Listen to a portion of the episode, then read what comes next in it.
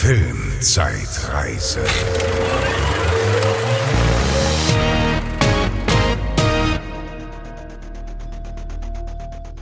Hallo und herzlich willkommen bei der Filmzeitreise.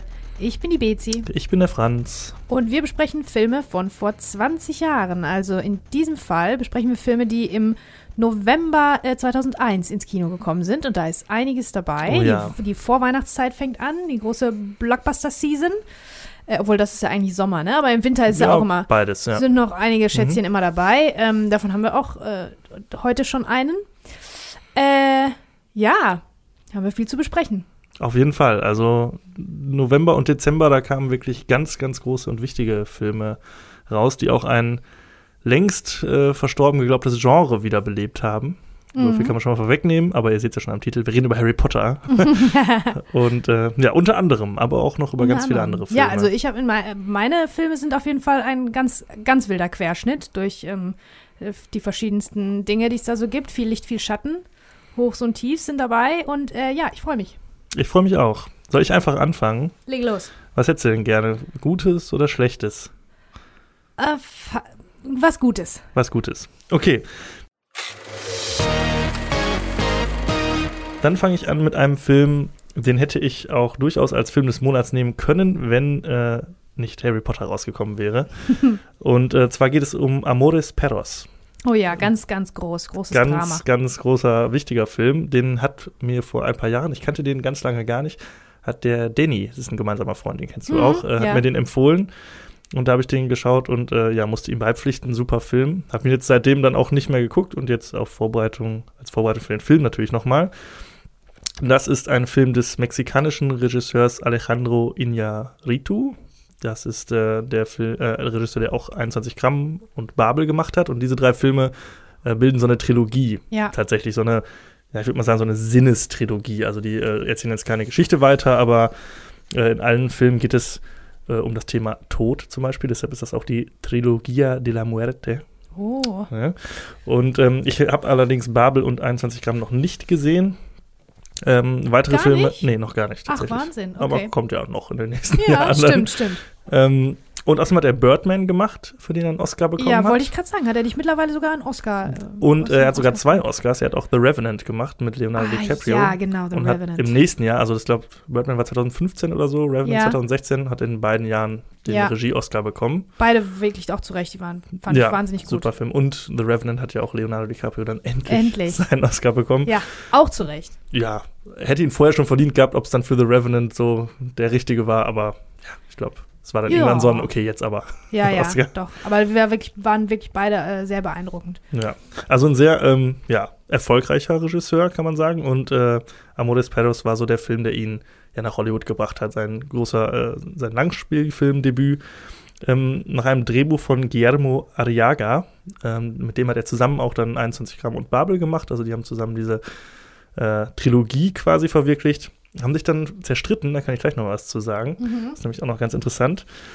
Ähm, In den Hauptrollen, jetzt muss ich wieder schauen, spanische oder beziehungsweise mexikanische Namen. Emilio Echevarria, Gael García Bernal und Goya Toledo. Das sind unsere drei Hauptdarsteller, beziehungsweise äh, Goya Toledo, eine Hauptdarstellerin. Ähm, die ha- haben jetzt nicht so die äh, super bekannten Filme danach noch gemacht. Also äh, Emilio Echevarria hat zum Beispiel noch in äh, Die Another Day, in einem James Bond-Film, äh, mitgespielt. Eine kleine Rolle. Äh, Gael Garcia Bernal hat noch äh, die Reise des jungen Che gemacht und auch in Babel dann danach. ja, noch aber ich wollte gerade sagen, aber den kennt man aber gut, ne? Oder? Genau, ja, die haben, also die haben be- beide danach noch viel gemacht, aber viel halt so äh, spanischsprachige Filme, sag ich mal, und sind dann nicht mehr so in den großen Hollywood-Produktionen aufgetaucht. So wie ich das gesehen habe, beim Mhm. Überfliegen der Filmografie vielleicht. Äh, Obwohl, also das ist jetzt, also der Gael Garcia Bernal wäre jetzt für mich ein, ein spanischer Schauspieler gewesen, wo ich gedacht hätte, ah ja, wo ein Spanier gebraucht wird in Hollywood, der ist dann immer Ja. dabei. Also den liest man wirklich da ganz oft. Ich meine, bei Die Stadt der Blinden hat er so auch mitgespielt und so. Also es sind jetzt nicht die, die, die super Blockbuster gewesen, aber es waren viele, viele äh, Hollywood-Produktionen, die mehr Ja. oder weniger erfolgreich waren. generell der Cast jetzt auch nicht komplett unbekannt äh, in Mexiko, beziehungsweise, ähm, also es war jetzt nicht so, dass das alles nur No-Name-Darsteller waren, sondern es waren schon gestandene Schauspieler. Ähm, und äh, die haben auch alle sehr gut performt und das hat dem ganzen Film auch die Oscar-Nominierung als bester fremdsprachiger Film damals eingebracht. So, worum geht's überhaupt? Ähm, das ist ein Film, der drei äh, Geschichten erzählt, äh, von drei Personen, sage ich mal, in Mexiko-Stadt. Und die sind alle verbunden durch ein Ereignis, das in all diesen Leben passiert. Ähm, davon wissen die ganzen Protagonisten aber nichts, dass sie miteinander verbunden sind, sondern es ist einfach ein, ich kann es ja sagen, ein Autounfall, das passiert direkt am Anfang des Films, der quasi alle Figuren, entweder weil sie dadurch beteiligt sind oder weil sie Zeuge des Unfalls sind, miteinander verbindet. Und ähm, wir lernen dann nacheinander in drei Dritteln des Films die Geschichten dieser Figuren kennen. Mhm. Also diese Art von Film, die gab es danach ja super oft, ne? Ja, habe ich das Gefühl. LA Crash Crash zum Beispiel. Ich habe das Gefühl, Genau. Traffic ist auch so ein bisschen, äh, Traffic hatten wir ja auch schon so ähnlich. Jahr. ne? Also genau. dieses Episodenhafte, wo die Episoden ähm, früher oder später oder vielleicht sogar am Anfang schon zusammenführen, ohne aber, dass die Protagonisten das wissen. Ne? Also dass Genau. man als Zuschauer da irgendwie mehr weiß. Und äh, Drama. Ganz viel, ganz viel Drama. Und diese Art von Film gab es danach ähm, ziemlich häufig, habe ich das Gefühl. Da hat, hat äh, vielleicht dieser, also Amoros Perros, vielleicht den Weg so ein bisschen geebnet. das Weil kann war dann durchaus neu sein. und ja. frisch Ja. und anders. Nee, erzählt sich auch ganz gut. Also du hast da so ein paar Zeitsprünge drin und am Anfang natürlich so ein bisschen Rätselspannung, dass du dann Figuren siehst und denkst, ja, okay, was hat jetzt damit auf sich? Und das kriegst du dann nachher halt alles erklärt. Ähm, ja, und wir erleben halt die Geschichten dieser drei Personen, zu denen will ich jetzt eigentlich gar nicht so viel erzählen. Ähm, ein verbindendes Element äh, dieser drei Geschichten ist, dass es äh, Hunde gibt in allen diesen drei Geschichten. Ähm, und ähm, diese Hunde so ein bisschen ja auch widerspiegeln die Personen, die äh, mit ihnen sich umgeben. Ähm, in der ersten Geschichte zum Beispiel geht es um äh, Hundekämpfe auch äh, ganz explizit und das ist auch sehr, ja, also wenn man ein großer Hundefreund ist, muss man schon aufpassen, ob man den Film guckt, weil das ist auch schon sehr drastisch inszeniert. Ähm, die Kämpfe an sich nicht, aber es ist schon sehr blutig. Also es sind viele vermeintlich tote Hunde zu sehen und äh, ja, am Anfang des Films gibt es natürlich auch direkt den Hinweis, dass bei den Dreharbeiten keine Tiere verletzt wurden. Das ist noch was, was man normalerweise immer am Ende des Films macht. Mhm. Aber hier macht man es direkt am Anfang, was auch nicht unclever ist. Okay. Weil okay. ähm, man ja schon äh, ja, sich das direkt fragt, oh, was war denn da los? Das ist ja ziemlich explizit, was da gezeigt wird. Ja. Ähm, ja, und das Ganze ist im weitesten Sinne wirklich ein Drama. Also es spielen sich wirklich hochdramatische Szenen an. Es geht um Tod, es geht um Liebe natürlich auch, um äh, ja, um das Leben in Mexiko auch und äh, für mich wirklich ein sehr, sehr, sehr empfehlenswerter Film. Also wer den noch nicht gesehen hat, sollte den auf jeden Fall gucken. An dieser Stelle eine absolute Sehempfehlung. Ja. Sehempfehlung.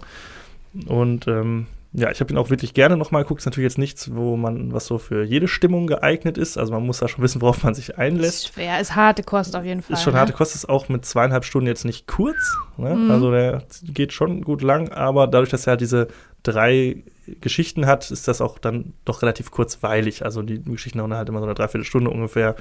Ach so, dann- sind die, die sind nicht verzopft erzählt, also nicht ineinander ver, also du gehst nicht wieder zurück, sondern das ist nacheinander. Es ist nacheinander Ah, erzählt, genau. okay. Und ähm, ja, es gibt mal zwischendurch so kurze Einschübe wieder aus den anderen Geschichten, aber alles in allem ist das doch sehr nacheinander erzählt. Mhm, So. Ja. Ja, und das gibt dem Ganzen halt so ein Episoden, sowas Episodenhaftes und das ist dadurch, ist die lange Laufzeit dann auch gut genutzt, würde ich mal sagen. Ja.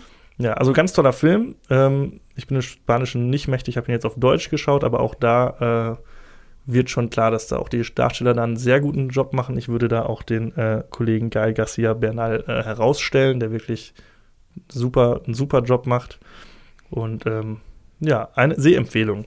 Ich hatte aber jetzt ja natürlich noch was angekündigt und zwar wollte ich was äh, zu der Hintergrundgeschichte erzählen. Und zwar ähm, haben sich äh, Regisseur und Drehbuchautor zerstritten, weil sie ähm, wohl also kreativ auf einer Wellenlänge schon äh, surfen. Deshalb haben sie auch drei Filme miteinander gemacht, aber haben sich dann nach dem dritten Film, das war Babel, so zerstritten, dass sie nie wieder miteinander arbeiten wollen. Und zwar ging es da so ein bisschen um das Thema ähm, einerseits Bezahlung von Drehbuchautoren und auch ähm, welchen Credit der Drehbuchautor bekommt. Okay. Ja, also das ist ja immer so, also mit Credit ist gemeint, so wie er quasi im Abspann oder Vorspann genannt wird. Ja. Ja, und da äh, hat der äh, Drehbuchautor äh, Guillermo Arriaga ganz besondere Vorstellungen, denn er möchte halt prominenter quasi genannt werden in diesem Kontext. Ja, und das äh, wirft natürlich äh, eine generelle Frage auf, die jetzt nicht vielleicht unbedingt mit diesem Film zu tun hat, aber ja, wie werden Leute überhaupt in Abspannen oder in Abspannen genannt Ja. oder im Vorspann. Und es gibt ja zum Beispiel diese ganz, diesen besitzangebenden Titel, ein Film von Genau, äh, Film und den bei oder so. den gibt's ja seit Frank Capra, ne? Den gibt es schon seit den 20er Jahren, also gibt es das schon. Und ähm, bis zu den, jetzt kommt eine kleine Geschichtsstunde, ähm, bis zur Mitte der 60er Jahre gab es da auch keine richtige Regelung, Mhm. wer da wie genannt wird, bis dann irgendwann die äh, Writers Guild of America, also der quasi die Gewerkschaft der Drehbuchschreiber, würde ich mal sagen, so Mitte der 60er haben die mit, den, mit dem Verband der Filmproduzenten eine Vereinbarung getroffen, dass äh, quasi der Autor des Films, also der äh, Autor des Drehbuchs oder des Quellmaterials, mit diesem einen Film von genannt werden soll. Oh, Dann sind natürlich die Regisseure auf die Barrikaden gegangen, haben gesagt, nee, Moment mal, das kann ja wohl nicht sein. ja. Und haben mit Streit gedroht. Das wurde dann zum Glück abgewendet, als dann irgendwann nach ein paar Jahren, nach vier Jahren, dieser Vertrag ausgelaufen ist, den es zwischen der Writers Guild und den Filmproduzenten gab. ja. Und seitdem gibt es nicht so eine richtige Regelung. Das ist so ein bisschen Verhandlungssache zwischen den Studios und den Beteiligten, wie man da genannt wird. Es gibt so ein Gentleman's Agreement, dass man sagt, ja, okay, nur Regisseure, die irgendwie hochverdient sind, so ein Hitchcock oder ein Tarantino, ne, da macht man Ja. dann, da sagen die Studios dann, ja komm, da schreiben wir dahin einen Film von, weil das ja auch marketingtechnisch irgendwie dann spannend ist Ja. und so.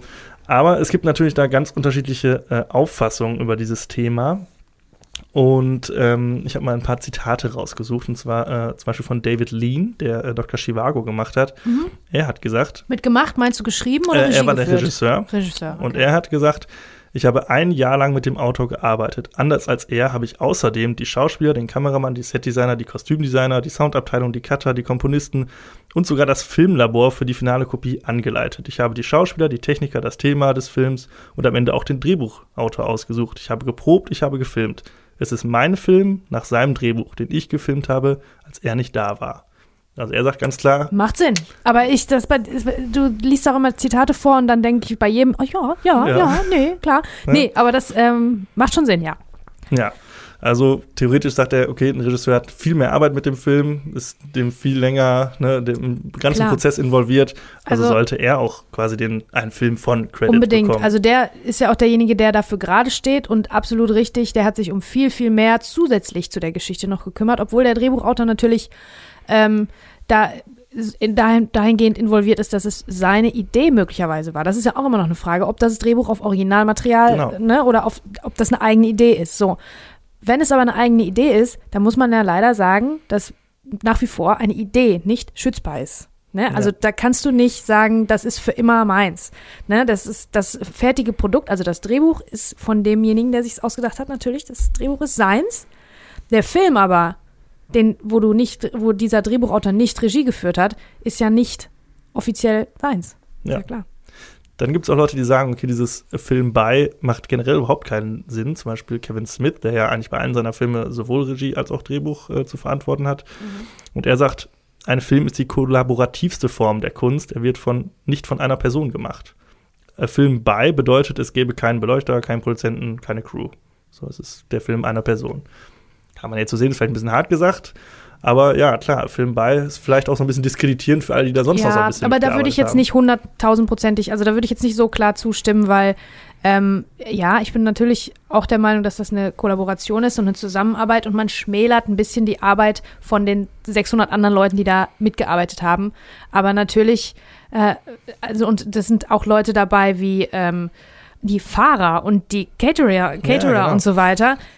Die haben aber diesen Film, dieses Werk nicht so zu so einem hohen Maße zu verantworten wie der Regisseur. Ja, weiß Würde ich man schon nicht. sagen. Ne? Am Ende der Fahrer hat dafür gesorgt, dass der Schauspieler pünktlich am Set war und Klar, deshalb also- konnte er abliefern. Genau, ohne die ganzen anderen Leute wäre es nicht zustande gekommen oder es wäre anders zustande gekommen. Also ohne den Regisseur wäre gar nichts passiert, kannst du sagen. ja, Wenn jetzt der Kameramann äh, sich krank gemeldet hätte oder irgendwas oder keinen Bock mehr drauf gehabt hätte, dann wäre jemand anders gekommen. Dann Ja. hätte es sicherlich anders ausgesehen. Vielleicht wäre es besser oder schlechter oder keine Ahnung. Aber der Film wäre trotzdem entstanden. Wenn der Regisseur nicht da gewesen wäre, dann wäre er nicht entstanden. So Ja. würde ich es einfach mal sagen, weil Ja. dann weiß ja keiner, was zu tun ist. ja. So sieht's aus. Ähm, Kevin Smith sagt auch, die Arbeit eines Regisseurs am Film ist umfangreicher und länger als die eines Drehbuchautors. Also da kann man sich sicherlich drauf einigen.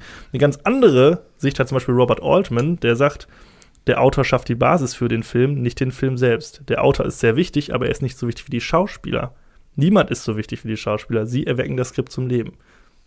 Finde ich jetzt auch. auch. eine mutige Aussage, weil es gibt ja auch Filme ohne Schauspieler zum Beispiel, ne? Animationsfilme ja, oder ja. so. Mhm. Ja, ne, also ist auch wieder wichtig. Also ne, man merkt schon, eigentlich ist jeder irgendwie wichtig und jeder hat so seinen, ja, seinen Anteil an einem Film. Ähm, aber ich denke, man kann sich schon mhm. darauf einigen, dass der Regisseur durchaus ja, am längsten und am intensivsten mit dem Werk äh, arbeitet und an dem Werk arbeiten. Das ist ja auch der Grund, warum es immer wir zum Beispiel auch immer den Regisseur nennen zu jedem Film und nicht unbedingt den Drehbuchautor, es sei denn, es gibt eine interessante Story, wie in diesem Fall. Ja. Aber ähm, ja, ich glaube, man kann sich schon darauf einigen, dass dieser Credit, wenn er überhaupt, dieser ein Film von Credit, wenn er überhaupt jemandem gilt, dann wahrscheinlich dem Regisseur würde ich jetzt sagen. Würde ich auch sagen. Andererseits kann ich aber ein bisschen auch verstehen, dass ein Drehbuchautor von, von so einem Film wie Amoris Perros oder den zwei Babel und 21 Gramm, ähm, wo es ja wirklich um, um die Verzahnung von Geschichten geht, um die Charaktere und wie die geschrieben sind, da finde ich fast, ja, da ist man als Drehbuchautor noch ein bisschen wichtiger als, ähm, als ohnehin schon.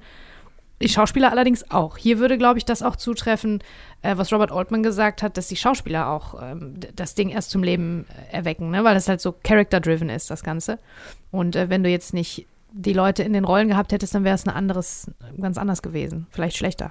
Ja, absolut. Also, ja, Alejandro Iñárritu war auch so ein bisschen pikiert dann, hat dann so sinngemäß was gesagt, so, ja, dann soll er mal selbst äh, einen Film drehen, ne? Dann sieht er mal, wie die Arbeit okay. ist, weil er war die ganze Zeit nicht am Set und ja. Ja, ne? also, stimmt.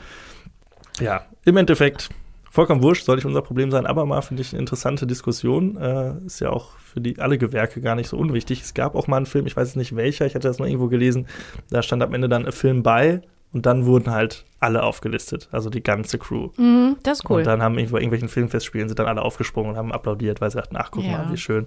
Aber ja, ob das jetzt dann so der Sinn der Sache ist, ist natürlich ganz nett, aber ja, das Ding ist, der, der Regisseur, der, der zieht ja auch die Leute. Es ist auch, ja. es ist wirklich so. Also es ist nicht nur seine Arbeit, irgendwie ähm, zu sagen, wo die Kamera zu stehen hat und wer jetzt was wie zu spielen hat, sondern die Energie eines Regisseurs ähm, ist wirklich maßgebend, maßgebend wichtig für das Werk, wie er die Leute zusammenhält und wie er ähm, mit denen auch, weiß ich nicht, Spaß macht und wie er mit denen vorher arbeitet, mit den Schauspielern, auch mit der Crew und so, ne?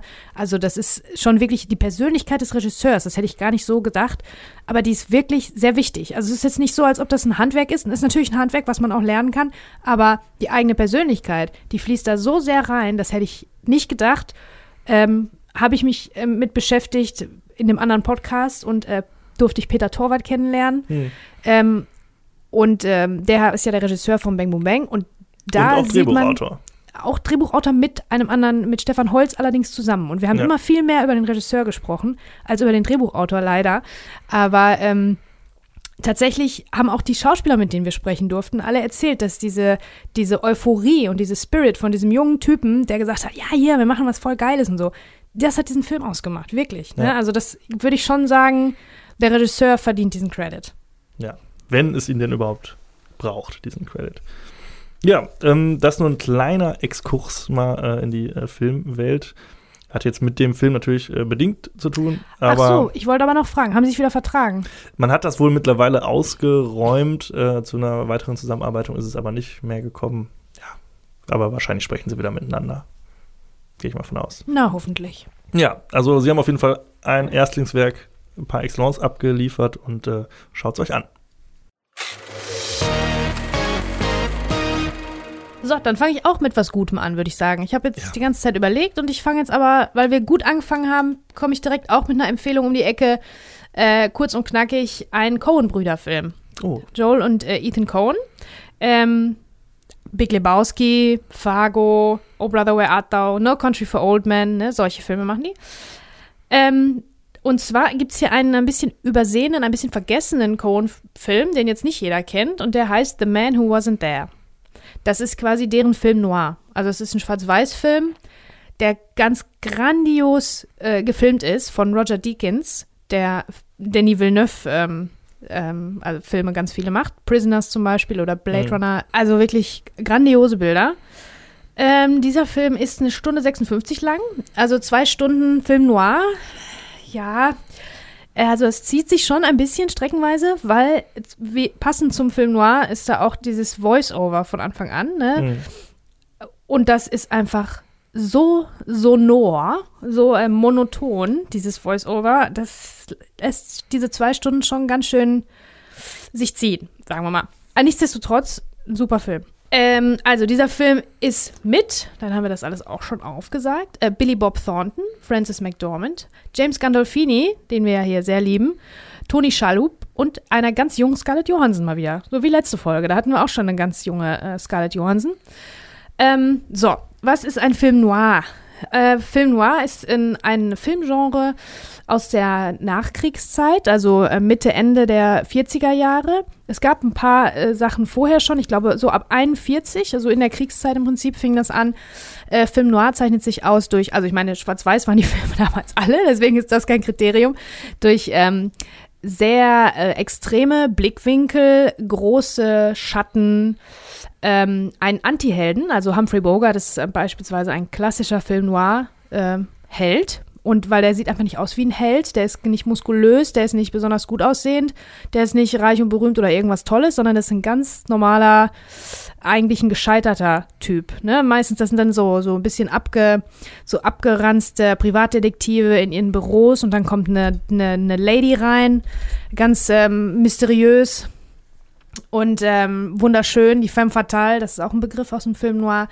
Die Frau kommt rein und sucht die Hilfe von diesem Detektiv und dann ähm, stürzt er sich in die Geschichte und alles geht den Bach runter. Die Frau ist böse meistens am Ende und führt was im Schilde und alle führen überhaupt irgendwas im Schilde. Und der ähm, arme Privatdetektiv Humphrey Bogart stolpert da so ein bisschen durch, versucht das Beste draus zu machen und ganz viel zu rauchen und ganz viel äh, Schnaps zu trinken. Und ähm, ja, das ist Film Noir, würde ich jetzt mal so umreißen. Ja. Ne? So Kriminalfilme sind das. Ja, genau. Kriminalfilme, die aber, ja, die so ein bisschen auch diese, dieses schmutzige und die, die, dün die dunklere, die finstere Seite der amerikanischen Gesellschaft vor ja. allen Dingen ähm, zeigen. Das war ein bisschen so eine Bewegung auch, die aus dem, aus dem Kriegszeit oder Nachkriegszeit ähm, entstanden ist. Ja, genau. Gar nichts mehr hinzuzufügen? Ja, also sowas, also man kann auch Beispiele wie Chinatown oder sowas. Chinatown ist ein Neo-Noir-Film, Neo ein sogenannter. Genau. Ne? Das ist ein Roman Polanski-Film aus den 70ern, wo er ähm, das, das, den Film Noir im Prinzip abfeiert. Da spielt auch John Huston mit und John Huston ist, gilt so ein bisschen als Begründer, als Regisseur, als Begründer des Film Noir mit Die Spur des Falken.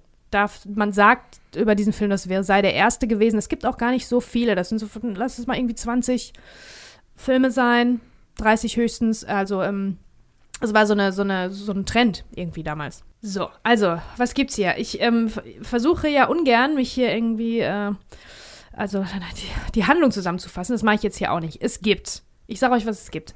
Es gibt einen Mord. Mehrere sogar. Es gibt Erpressung, es gibt eine Affäre, es gibt Verschwörungen, es gibt so einen leichten Lolita-Touch. Es gibt eine Seance und sogar ein UFO. Und dann denkt man, was, was braucht okay. man denn mehr? Ist alles dabei. Zeitreise? Alles dabei. Ja, außer eine Zeitreise, das wäre es noch gewesen. Naja, also äh, mittendrin ist ein äh, stets unbeteiligt wirkender Friseur. Das ist Billy Bob Thornton, der spielt hier die Hauptrolle. Der ist auch sehr gut, also der ist völlig ausdruckslos. Aber der hat wirklich diesen Humphrey Bogart-Style, auch vom Look. Das meint man so gar nicht. Der ist ja eher so ein bisschen, wirkt immer so ein bisschen räudig und so ein bisschen redneckig irgendwie, ne? Aber hier haben sie den so wirklich äh, so zurechtgemacht, dass man dem das abkauft. Das Ganze spielt Ende der 40er Jahre, auch in der Film-Noir-Zeit sozusagen. Äh, dieser Friseur, der eigentlich am Leben nicht so teilnimmt, also beteiligt sich dann endlich und trifft eine Entscheidung. Und äh, danach wird ihm nach und nach der Boden unter den Füßen weggezogen, wie es immer ist in Coen-Brüdern-Filmen. Also ich glaube, man sollte wirklich versuchen, nicht der Hauptprotagonist in einem Coen-Brüder-Film zu sein, weil da weißt du, das geht alles, geht, wird alles scheiße. Jemand klaut den Teppich, der Dude will nur seinen Teppich zurück und alles geht den Bach runter. Obwohl das noch der heiterste natürlich von den Coen-Filmen ist. Dieser hier erinnert ein bisschen auch an äh, No Country for Old Men. Da ist das auch so, ähm, dass der Held der, also man kann nicht sagen, ach, dem passiert einfach irgendwas, sondern der trifft schon selber eine bestimmte Entscheidung, die sich dann immer wieder an mehreren Instanzen als absolut ähm, fatal herausstellt und es wird einfach immer schlimmer von da und es wird einfach nicht mehr besser. Und hier ist es auch so. Ja, also der Film ist super. Also, wie gesagt, ein bisschen lang. Der zieht sich ein bisschen mhm. und dann noch in Schwarz-Weiß. Das finde ich ja dann immer so, huh. Aber die Bilder sind ganz, ganz großartig. Und ähm, die Schauspieler auch. Frances McDormand ist immer toll. Ja. Das ist ja die Frau von einem der Coen-Brüder, deswegen spielt die fast jedem mit auch. Äh, Wusste ich zum Beispiel gar nicht, guck mal. War ja, ein ich, bisschen, leider kann ich dir nicht bisschen genau sagen, bunte welcher. Knowledge noch. Ja. Vielleicht ist das auch wieder äh, Promi-Wissen von vor zehn Ja. Jahren, ey. Also bitte äh, macht mich nicht fertig, wenn die jetzt mittlerweile schon geschieden sind, aber zu dem Zeitpunkt war die auf jeden Fall mit einem der Coen-Brüder verheiratet. Dann ähm, James Gandolfini, ist klar. Äh, Toni Schallhub, weißt du, wer das ist? Ja, das ist Monk. Monk, genau. Ja.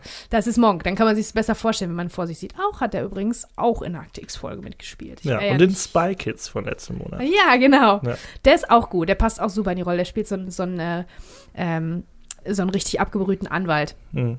Richtig gut.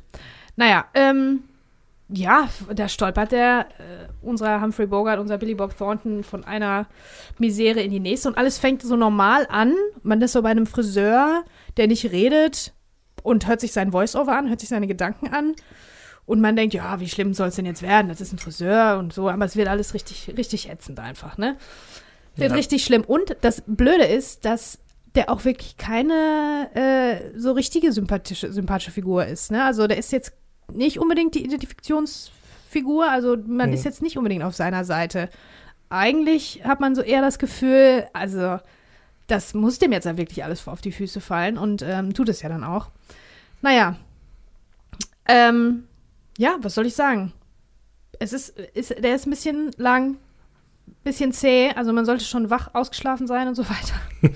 Sich nicht zu gemütlich machen. Aber wenn man dann No Country for Old Men geguckt hat und Fargo und natürlich Big Lebowski, dann haben wir die besten Coen-Brüder-Filme gesehen, meiner Meinung nach. Ja. Und dann kann man aber den auch gucken. Ja. Wirklich. Also das ist wirklich ich auch, gut. Ich habe noch nie was davon gehört. Also wie du sagst, wirklich so ein, ein bisschen unter dem Radar, ne? Genau. Du kennst dich, du kennst bestimmt das, ähm, das Plakat davon. Da sitzt er mit so einem Hut auf, äh, da sitzt Billy Bob Thornton mit einem Hut, in einem Anzug in Schwarz-Weiß auf so einer Couch und sitzt so ganz, ganz blöd einfach da und wirkt so deplatziert irgendwie. Also das, das habe ich das Gefühl, das kennt man. Das hat man so abgespeichert. Tatsächlich war Roger Deakins, der Kameramann, auch sogar Oscar nominiert für diesen Film. Ah ja, Ja. okay. Und äh, er hat viele, viele Preise äh, gewonnen. Auch die Kameraarbeit hat super viele Preise gewonnen. Aber ansonsten, äh, ja, ist er ein bisschen äh, übersehen worden. Aber was, was soll ich sagen? Es ist auf jeden Fall eine Empfehlung Ja, dafür sind wir ja da. So. Um solche Filme dann. zu finden Zu für finden. euch. Ähm, da gibt es auch eine Sache, die finde ich sehr interessant, ähm, weil das bei diesen Cohen-Filmen sich immer widerspiegelt. Dieser Anwalt, Monk, Tony Shalhoub, ähm, ähm, erzählt von einer, von einer Theorie, von einem, von einem Physiker, von einem deutschen Physiker. Ich habe das auch versucht zu recherchieren, ob es das wirklich gibt. Äh, habe ich aber leider so nicht gefunden. Und zwar ist das Prinzip, je genauer man hinschaut, desto weniger sieht man. Und äh, also die Dinge ändern sich dadurch, dass sie betrachtet werden. Durch die Betrachtung verändert sich das ganze Konstrukt. Mhm. Und das ähm, sagt er im Zusammenhang zu einem Mordprozess, der da ähm, passieren soll, äh, weil da immer wieder neue Fakten dazukommen, immer wieder neue Dinge sich eröffnen. Und genauso, je genauer man hinschaut, desto weniger sieht man. Genauso habe ich das Gefühl, sind äh, Filme von den Coen-Brüdern oft. Ne? Also es fängt alles immer mit so einer ganz einfachen Prämisse an und auf einmal, ähm, je länger man guckt, je genauer man guckt, desto mehr passiert da, desto äh, verzweigter, verzwickter sind auch die Zusammenhänge. Und dann versteht man es irgendwann fast gar nicht mehr. Ne? Also das ist meistens der Kern von so einem Cohen-Film. Ist bei Fargo auch so, bei No Country for Old Men, auch bei Big Lebowski. Ne? Dann kommen immer mehr Leute dazu, die irgendwie da Ja. in dieser Teppichgeschichte drin hängen. Ne? ja, diese Eskalation ist ja ziemlich typisch für die Coen-Brüder. Voll, genau. Ja. Genau. Und äh, das fand ich ganz spannend, dass das hier ähm, quasi erklärt wird im Film. Mhm. Ja, sehr schön. Ja, jetzt kommen wir zu einem berüchtigten Film, den ich äh, auch noch nie gesehen habe und äh, jetzt dachte, komm, wenn, wenn, wenn, wann, wenn nicht jetzt, so rum. Und zwar Glitter, Glanz eines Stars. Bam. Ja, Oh, da bin ich so der gespannt Film jetzt. mit Mariah Carey in der Hauptrolle. Ähm, kurz zu den harten Fakten. Ein Film von, des, von Regisseur Wondi Curtis Hall. Hat davor Gridlocked gemacht mit Tupac und danach noch Redemption mit Jamie Foxx und ja, den können wir direkt wieder vergessen. es spielen mit äh, Mariah Carey. Ähm, In allen Rollen. in allen Rollen, nein. Und äh, Max Beasley. Ähm, Max Beasley hat danach noch in Hard am Limit, so einem Motorradschinken mitgespielt und in Suits und Homeland, so Serienfolgen. Hat es also danach nicht mehr, äh, war nicht zu höheren Berufen und Mariah Carey Hat nochmal mitgespielt in Leg dich nicht mit Sohan an, Precious, der Butler und im Lego Batman Movie hat sie ihre Stimme geliehen. So. Mhm. Also, ja, es war so Mariah Careys erste und wenn man sich die Filmografie anschaut, auch einzige richtig große Rolle. Ja, zu dem Zeitpunkt war die super berühmt, ne? Die ist ja auch immer noch super berühmt. Also ich ja, mir mal aber ich meine, das war die Zeit, wo sie auch in ja, den Charts ja, die Ende der, Zeit die war war, ne? 90er Jahre war ja so ihre Zeit Stimmt. und dann äh, ne, war das so der logische nächste Schritt. Ähm, insgesamt fünf Grammys gewonnen, 200 Millionen Platten verkauft, also eine der erfolgreichsten Sängerinnen aller, aller, aller Zeiten. Mhm. Ähm, hat dann seit 1997 äh, Schauspielunterricht genommen und auch am Anfang recht wohlwollende äh, Kritiken bekommen, so für das Geleistete. Und dann kam Glitter. und ähm, ja, Moment, ich ähm, erzähle ganz kurz zur Geschichte. Also es geht um äh, ein junges Mädchen, Billy Frank, die äh, in einem Kinderheim aufwächst, nachdem sie ihrer Mutter weggenommen wird. Ähm, dann mit zwei Freundinnen, die sie da kennenlernt, äh, als Erwachsene später als Tänzerin oder Background-Sängerin arbeitet. Dann wird entdeckt, im Moment, die kann ja super gut singen. Dann nutzen wir die doch einfach für das Playback von unserem eigentlichen, von unserer Frontsängerin, die gar nicht singen kann. Dann wird das, äh, denkt sich aber ihr DJ, der später ihr Freund wird, denkt sich, komm, jetzt machen wir aus dir einen Star und dann wird sie, macht sie ihre erste Single und ihr erstes Musikvideo und läuft im Radio und wird immer berühmter und dann habe ich ausgemacht. Zum ersten Mal habe ich einen Oh, Film nicht zu Ende wirklich? geguckt. Nein. Nee, ich konnte- Franz. Wirklich. Also ich habe ich hab ja auch schon andere Filme mal unterbrochen und dann an einem anderen Tag weitergeguckt. Und bei Amazon ist es ja so, wenn du so einen Film leihst, hast du irgendwie so 48 Ach, du Stunden hast ja Zeit. bezahlt. Ja, klar. Ei, ei, ei, Hast du ei, dafür irgendwie 48 Stunden Zeit, den noch zu Ende Ja. zu gucken.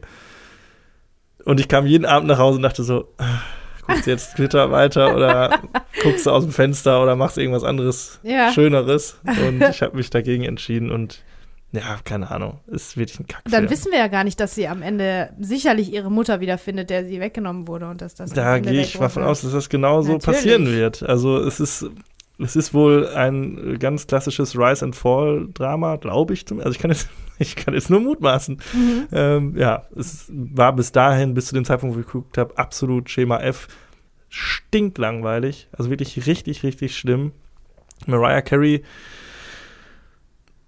spielt jetzt nicht so berauschend, sag ich mal. Ähm, das Ganze hat ihr dann auch einen Preis eingebracht, den berühmten, die berühmte Goldene, Goldene Himbeere. Himbeere. Genau. Das ist ja auch so ein bisschen der Film, der immer so, ja, der ist eigentlich nur berüchtigt dafür, dass er so schlecht ist. Ah, ist das so, ja? Ja, und der hat, ähm, ihr hat die Goldene Himbeere als schlechteste Schauspielerin eingebracht. Das ist so ein bisschen ja der Anti-Oscar, Mhm. sag ich mal. Ähm, ihr äh, Co-Darsteller Max Beasley war als schlechtester Nebendarsteller nominiert, hat leider nicht gewonnen. Er hat verloren gegen Charlton Heston, der in diesem Jahr mitgespielt hat in Cats and Dogs, Planet der, Planet Affen, Affen. und Stadtland Kuss. Also er war der schlechteste Schauspieler des Jahres. Okay. Ähm, dann war der ganze Film äh, nominiert als schlechtester Film. Ähm, gewonnen hat Freddy Got Fingered. Nie gehört. Keine Ahnung. Oh, den müssen wir aber eigentlich auch gesehen Ebenfalls haben, oder? nominiert waren übrigens Driven, der auch im November rausgekommen ist, den wir jetzt nicht besprechen, und Pearl Harbor, Ah ja. auch nominiert. Ja. Ähm, er war noch nominiert für die schlechteste Regie, das schlechteste Drehbuch und das schlechteste Leinwandpaar. Und da war jetzt nicht das Liebespaar gemeint, sondern das Dekolleté von Mariah Carey. Oh, ach so, ist so eine geckige Veranstaltung auch geckig. ein bisschen. Ist so ein bisschen geckig, so, ne? Ja, okay. Ja, der ganze Film hat ein Budget von 22 Millionen Dollar, hat weltweit 5,2 Millionen Dollar eingespielt, also eine richtige Boah. Bombe. Ja, aber wirklich. Richtig baden gegangen. Ja, und der ist halt wirklich kacke, ne? Also, ich kann da jetzt auch nichts zu sagen. Ich habe den, wie gesagt, nicht zu Ende geguckt. Ich kann es kurz machen. Guckt ihn euch auch nicht an. Spart euch die Zeit und das Was? Geld. Quatsch, irgendwer soll sich den angucken und uns davon erzählen. Also, pass Ich mal hab's auf. nicht geschafft. Wenn ihr euch den anguckt, ja, dann meldet euch bei Instagram und dann ähm, könnt ihr nämlich schön mal eine Aufnahme machen und uns erzählen, wie dieser Film war und wie ihr es geschafft habt, den durchzustehen, wenn wir das für euch nicht äh, machen Das wird konnten. keiner machen. Niemand wird sich diesen Film hier wieder angucken, Okay. glaube ich. Ach, Ich glaube, der das lief ist auch eure mal. Challenge. Ja, der ist richtig. Ja.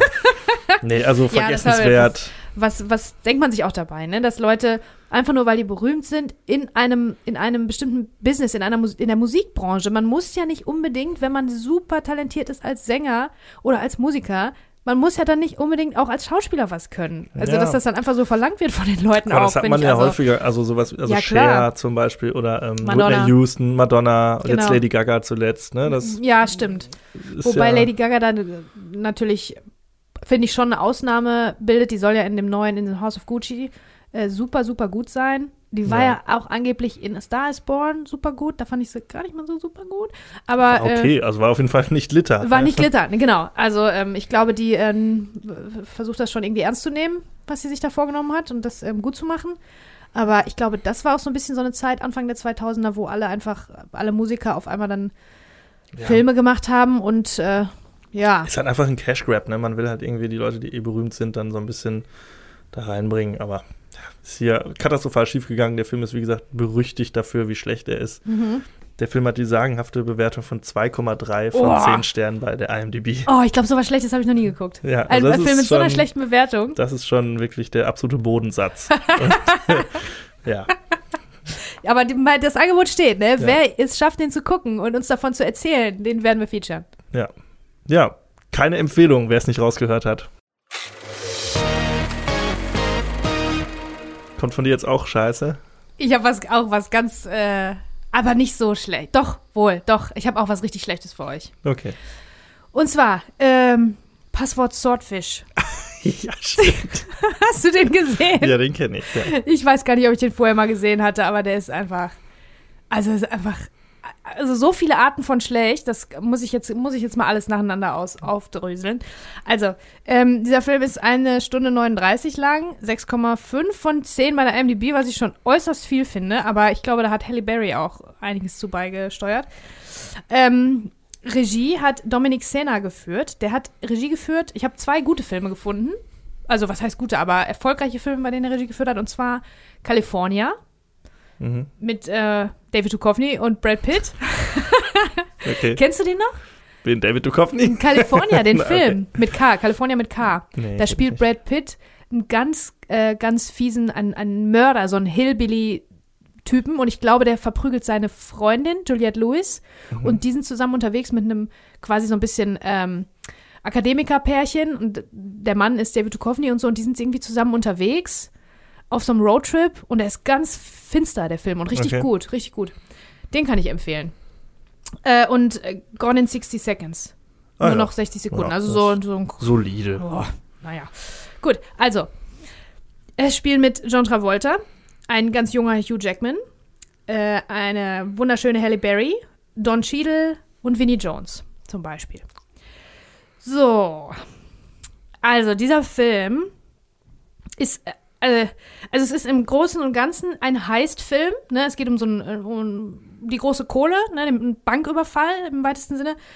Ähm, im, ist aber im Hacker-Milieu. Das Ja. heißt, wir haben hier wieder diese geile, äh, die Darstellung des Internets und von Ja. Computertechnik von 2001. Ja, Das der, ist schon wirklich. der surft so ein bisschen auf der. Matrix-Welle so mit wahrscheinlich, ne? Genau. Äh, und äh, Hugh Jackman ist ein Hacker mit blondierten Spitzen. Ja. Ich frage mich, wann der Zeit hat zum Hacken. Zwischen seinen Sit-Ups macht er das? Oder, ne, wenn er nicht gerade im Gym ist? Also, einfach total sch- bescheuert gecastet, ne? Also, Hugh Jackman kann vieles heutzutage, heutzutage mittlerweile. Der kann, der ist- spielt super und der spielt ja auch ab und zu so, ähm, tatsächlich so Independent-Filme so ein bisschen mehr, Mhm. ne? Der kann das schon alles, aber in diesem Film ist er einfach nur Pretty Boy sitzt vorm Computer, ne, so ungefähr. ja. Also das macht, ergibt alles überhaupt keinen Sinn. Naja, also dürfen Okay. Pretty Boys nicht vorm Computer sitzen. Nein, Dann aber frag mal komm. hier Henry Cavill, der ist großer äh, PC-Spiel-Nerd. Der macht das aber auch zwischen seinen Sit-Ups dann, oder was? Der macht das auch Wenn zwischen seinen gerade nicht im Aber Gym der ist. ist ganz großer Gamer und richtiger Echt? Nerd. Ja, das glaubt man gar nicht, ne? Der ist ja wirklich, der ist ja wirklich äh, Ripped. ripped. Ja.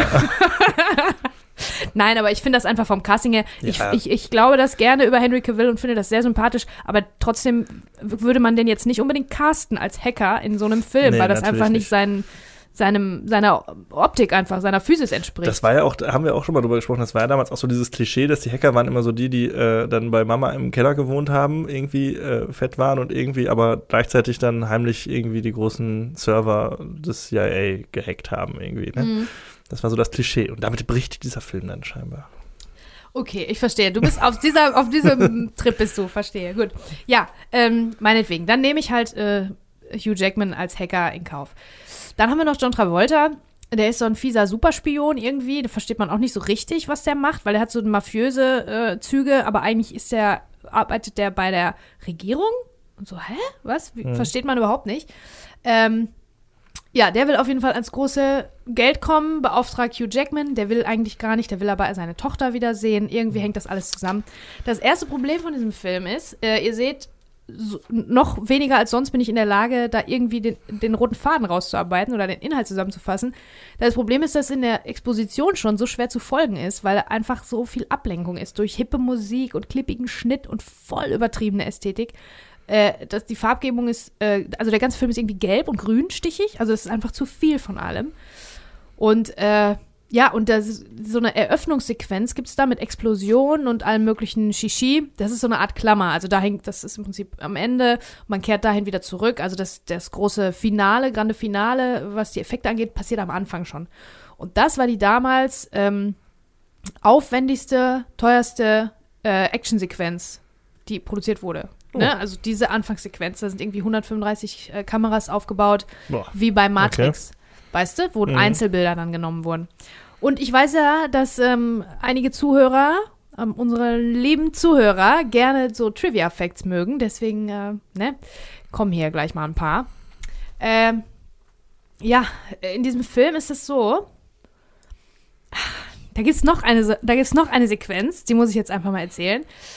Ähm, dieser Hacker, Hugh Jackman, unser Lieblingshacker, der muss sich aus. Irgendwie kommt es dazu, dass der sich mit vorgehaltener Waffe beim Department of Defense reinhacken muss, während an ihm Oralverkehr verzogen, vollzogen wird, während 20 Leute äh, ihn anstarren. Das ist ein Test. Und alle so, was? Was muss der Plot machen? Welche Wendungen, welche Wendungen, Windungen, Irrungen und Wirrungen muss der Plot über sich ergehen lassen, um da hinzukommen? Wie kommt das, kommt man logisch an so einen Punkt in der Geschichte, wo sowas passieren kann? Ja, schlecht, sehr schlecht. Kann man logisch, kann man da gar nicht hin. Ne, deswegen macht das, es macht alles überhaupt keinen Sinn. Das sind so verschiedene Set-Pieces aneinander. In der nächsten Szene knutscht er direkt mit der wunderschönen Halle Berry. Macht auch überhaupt keinen Sinn. Aber äh, es wirkt so, als ob verschiedene Szenen sich überlegt wurden. Oh, das wäre doch geil, wenn man sowas drehen würde, wenn man sowas sich angucken könnte. Was die Geschichte dann dazu macht, um da hinzukommen, ist egal. Pups egal. Kriegen wir schon alles irgendwie äh, geregelt. Und diese Geschichte, diese, dieses, ähm, dieser, dieser Einstellungstest, sage ich jetzt mal in, in Anführungsstrichen, äh, ist auch, glaube ich, im Internet ganz schön abgefeiert, ne? Oder? Du, deswegen hast du so gelacht gerade? Nee, aber du erinnerst dich mich- dran. Ich habe das jetzt schon länger her, dass ich den Film gesehen habe, aber das sind so die Szenen, an die man sich erinnert. Die Szene und natürlich die random Nudity-Szenen, zu der du wahrscheinlich auch noch kommen wirst. Das kommt auch noch. ich erzähle euch jetzt einfach, ich mache jetzt das Gleiche, was der Film macht. Ich reihe einfach Sachen aneinander, auch wenn die äh, völlig inkongruent sind und äh, nicht zusammengehören.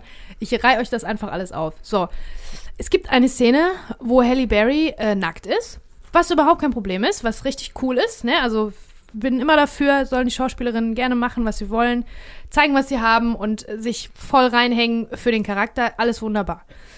Jedoch ist es so, dass es absolut inhaltlich so unmotivierte Nacktheit habe ich wirklich noch nie Ja. gesehen. Also man sagt ja immer, ähm, ja, das muss ästhetisch sein und es muss inhaltlich motiviert sein. Es muss einen Grund haben, warum jetzt jemand nackt sein soll. Und es gibt so viele Gründe, um nackt zu sein. Ja. Ne, also wirklich ganz viele, genug, kann man sich genug einfallen lassen, um das irgendwie logisch zu machen. Aber hier war es so unlogisch, das habe ich noch nie erlebt. Einfach Ja. in einem ganz normalen, in so einer Di Dialogsequenz nimmt sie einfach ihre Zeitschrift runter und unterhält sich weiter mit Hugh Jackman draußen am Pool und hat einfach äh, obenrum nichts an. Ja. Und das ist einfach so, ja. Ja, man spricht Ne? da, wie gesagt, von Random Nudity.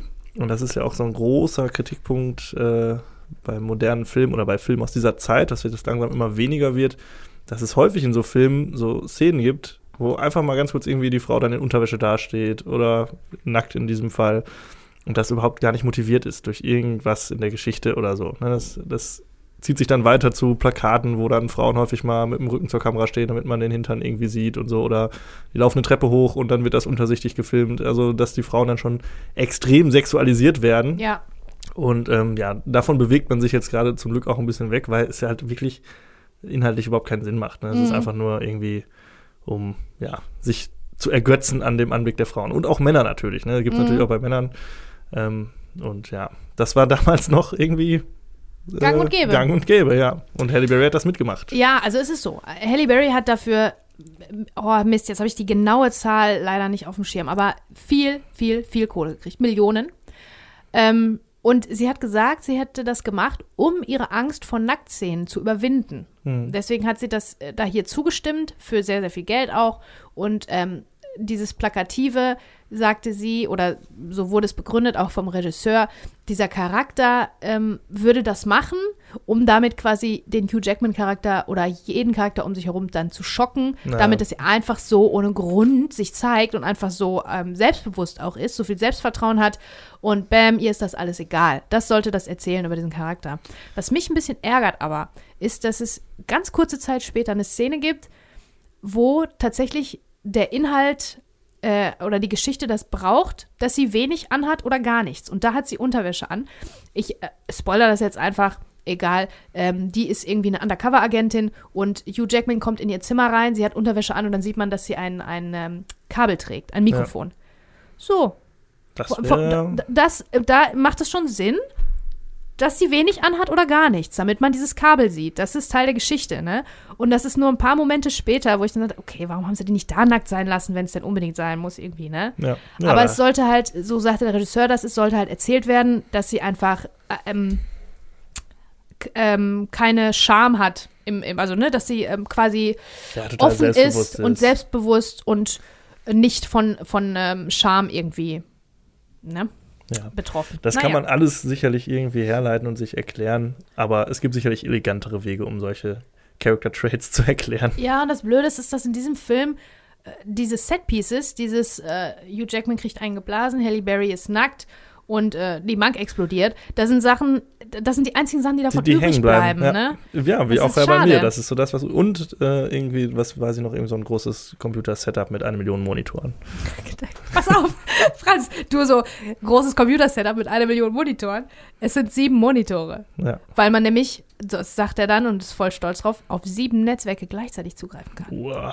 What? Ja, das ist ja auch so geil. In dieser Also. Computerdarstellung, Ja. äh, Computer- und Internetdarstellungen in, in 2000er Filmen altern einfach schlecht, weil Ja. sich so viel verändert hat in der Es Zeit. ist aber auch natürlich total schwierig. Wie willst du Hacken irgendwie erklären? Du hast einfach irgendeinen Typen, der vor dem Rechner sitzt und ich habe einen guten Freund, der äh, Informatik äh, bald Doktor ist und der sagt auch, das, beim Programmieren und Hacken die wenigste Zeit passiert überhaupt was. Die meiste Zeit sitzt man einfach davor und denkt nach. So, das kannst du natürlich nicht äh, groß bebildern. Deshalb hat man sich da immer irgendwelche flashy Sachen ausgedacht mit tollen User Interfaces, die wo tausend Zahlen und so drüber Stimmt, laufen, um ja. das irgendwie cool das darzustellen. spannender auch zu machen. Ist ja als auch schwierig, genau. Ne? Ja, das gleiche ist, also die Technologie äh, entwickelt sich so schnell, dass die Geschichtsschreiber nicht so richtig hinterherkommen mit, wie verwursten wir das jetzt schön. Ne, mit Handys ja genauso irgendwie, wird auch immer schwieriger. Ja, also, aber das ist schon immer witzig, wenn man dann Filme aus der Zeit sieht und ich denke, na, so war das nie. und so wird Nee, das. Stimmt. Ne? Ach so, ja. Also, ähm, es gibt noch eine Kleinigkeit, äh, eine kleine, wieder eine Sequenz im Film, die im Prinzip den Film selber beschreibt, wie es wie es vorhin auch schon war in ähm, äh, The Man Who Wasn't There. Und zwar gibt es da einen äh, völlig übertriebenen, übertrieben geschnittenen, übertrieben gedrehten und gegradeten Eröffnungsmonolog von John Travolta als dieser äh, fiese Superspion. Und er sitzt auf einem Stuhl und erzählt irgendwem, von dem wir noch nicht wissen, wer es ist, von äh, seine Theorien über die fehlende Authentizität in Filmen. Von wegen, das wäre alles nicht authentisch, das ist ja alles nicht echt, das passiert ja nicht wirklich so und bla bla. Ja, und da habe ich gedacht, et voilà, äh, äh, recht hat er. Dieser Film ist somit das unauthentischste, was ich je gesehen habe. Allein schon diese wilde Farbgebung und der Schnitt, also es ist von allem, was damals quasi in war und hip, äh, ist viel zu viel gemacht worden. Hm. Und äh, mich ärgern wirklich Filme, die, die überhaupt äh, der Geschichte irgendwie so gar nicht treu bleiben oder gar nicht versuchen, kongruent zu erzählen, sondern die immer diese Szenen haben, guck mal hier, das ist geil, das machen wir, das ist geil, das machen wir, weil ich sehe das sofort. Ich sehe sofort, ach so, das ist die Szene. Warum das jetzt überhaupt alles, warum das alles so schwachsinnig gerade war, weil wir da hinkommen mussten. Das Mhm. erkennt man ja sofort. Und das hat sowas einfach Unorganisches. Ne, das ist ja dann keine Geschichte, das sind Set-Pieces, die aneinander gehangen wurden. Und du was, ähm, das ärgert mich, beziehungsweise ich find's doof, aber guckt euch den Film an. Äh, von mir aus tut es.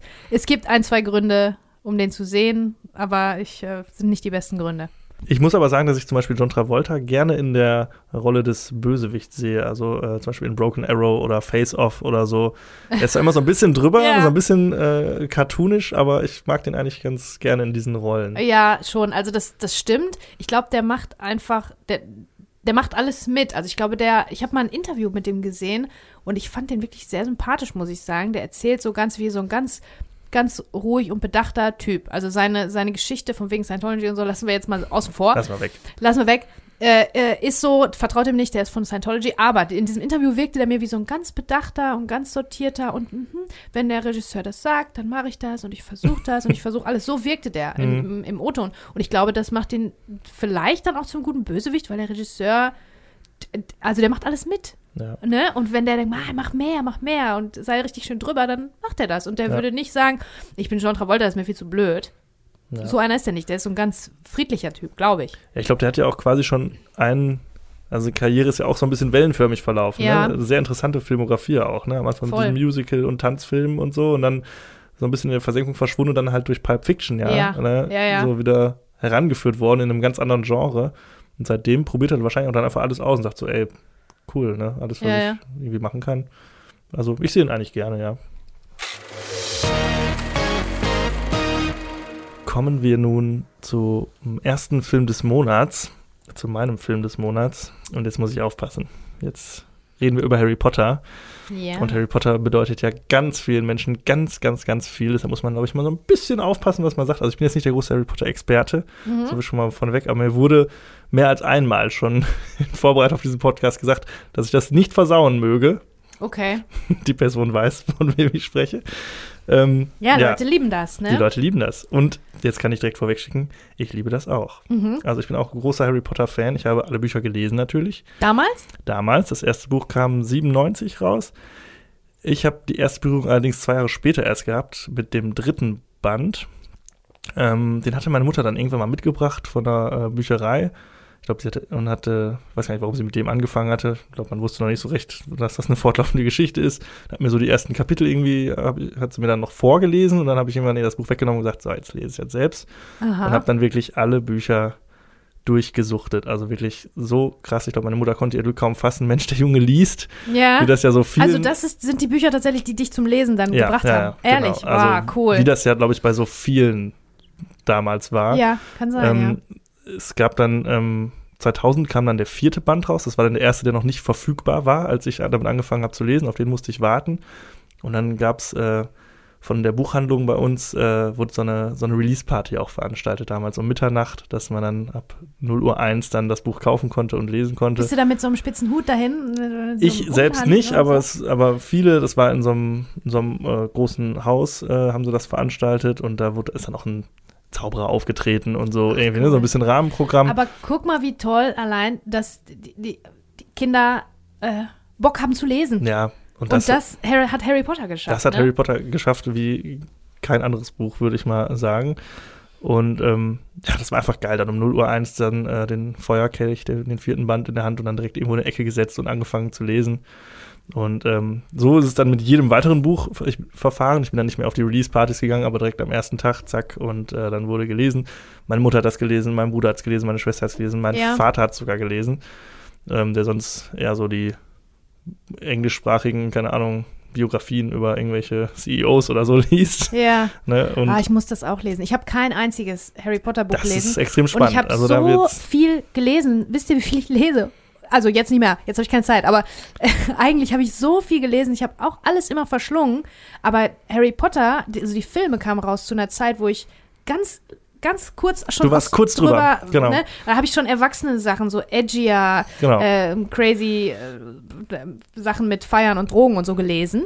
Ja. Und da war ich gerade da raus und zu cool vielleicht dafür. Und ähm, ja, das ist wirklich schade, dass das an mir ja. vorbeigegangen ist. Vielleicht kann ich das ja irgendwann nochmal nachholen. Ja, solltest du auf jeden Fall, also wirklich eine Empfehlung. Ähm, ich war natürlich genau im richtigen Alter. Ich war mhm. so elf, als ich das erste Buch gelesen habe, so in dem Alter, wo auch dann die Hauptfigur Harry Potter in den Büchern im ersten Buch ist.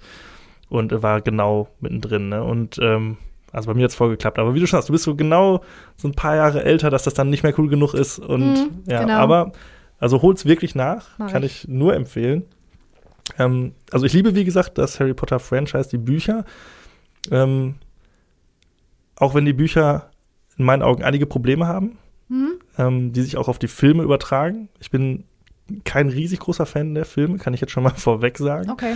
Und ich war in, äh, ähm, erstaunlicherweise auch schon, als die ersten raus, als der erste Film rauskam, war ich schon so gegen die Verfilmung. Ach so, ehrlich? Weil ich damals schon sagte, A, finde ich es keine gute Idee, äh, eine Buchreihe zu verfilmen, die noch nicht abgeschlossen ist. Stimmt. Ja, und das merkt man auch, wenn man die Filme dann alle guckt, dass äh, man das vielleicht hätte anders angehen sollen, vielleicht erstmal warten sollen, aber klar, man wollte die Kohle mitnehmen, ist ja logisch. Und ich war natürlich generell dagegen, weil ich hatte meine eigene Fantasie und dachte so, nee, so sieht das alles nicht aus, so will ich das nicht haben. Ne? War so ein bisschen so, Ja. war doof, ne? ähm, ja, so viel äh, dazu. Also ähm, Harry Potter Franchise super, hat einige Probleme, deshalb mag ich es auch sehr darüber zu diskutieren mit anderen Leuten, die das gelesen haben, weil Mhm. man kann da wirklich, also das es drängt sich so ein bisschen der Eindruck auf, dass J.K. Rowling das so in einem runtergeschrieben hat, ohne noch, ohne vorher sich einen Plan zu machen. Ja. Stehe ich auch vollkommen zu der Aussage, auch wenn es immer heißt, es gab immer diese Geschichte, ja, sie hat das letzte Kapitel, hat sie schon geschrieben und in ihre Schublade gelegt. Das heißt, oh, alles das ist ist doch an vorgeplant. sich auch eine Geschichte. ja, aber das wenn ist man das letzte Kapitel Geschichte. kennt, dann weiß man, okay, vor diesem letzten Kapitel kann alles passieren. also das ist noch mal Ah, okay. zehn Jahre in der Zukunft. Es ist so, also nee. Ach so. Also das ist ist unabhängig von. von ja, also okay. ist, wenn man sich so, wenn man sich die, Film, die Bücher nochmal so vorstellt, und diese ganzen Sachen, diese ganzen Welten, diese Regeln, die sie aufstellt, wie viele davon wieder widerrufen werden oder wie viele Ausnahmen hinzugefügt werden, es drängt sich der Eindruck auf, dass da nicht so ein richtig großer Plan dahinter steckt, sondern dass sie das so in einem durchgeschrieben hat, ohne es vielleicht nochmal Kontrolle zu lesen. Das ist jetzt ganz böse gesagt, aber trotzdem tolle Bücher. Ähm, ich finde auch, dass der erste Teil und der zweite Teil sind meine Lieblingsteil der Bücher. Sie werden dann, der dritte wird auch häufig als so der beste gesehen. Aber ich finde, die werden hinten raus schwächer, die Bücher. Ähm, und es ist ähnlich wie bei den Filmen auch so, dass die ersten Bücher eher so Kinderbücher sind und die dann mit ihrer Zielgruppe den Kindern auch altern. Also, dass die Themen ernster werden, dass alles düsterer wird. Das ist auch bei den Filmen so. So, aber wir reden ja heute nur über den ersten Film. So. Die harten Fakten. Erstmal. Das ist ein Film von Chris Columbus. Man hat sich also damals entschieden, also man hat damals irgendwann diese Filmrechte erworben von Joanne K. Rowling und sie hatte, hat sich umfassende Mitspracherechte einräumen lassen, was Mhm. jetzt relativ ungewöhnlich ist. Also sie hatte beim Casting, bei äh, Setdesign, Bühnendesign, Kostümdesign, beim Drehbuch hatte sie richtig viel Mitspracherecht. Und ähm, die Wahl ist dann von ganz vielen Regisseuren, unter anderem Steven Spielberg und so, Wollte ich gerade sagen, da habe ich ja auch schon mal erzählt, dass Steven Spielberg äh, das mit Haley Joel Osment eigentlich machen wollte, ursprünglich. Genau. Mit dem, Ja, also eine Bedingung von Joanne K. Rowling war zum Beispiel, dass, wenn es geht, nur britische Schauspieler Ja. genommen werden oder Iren.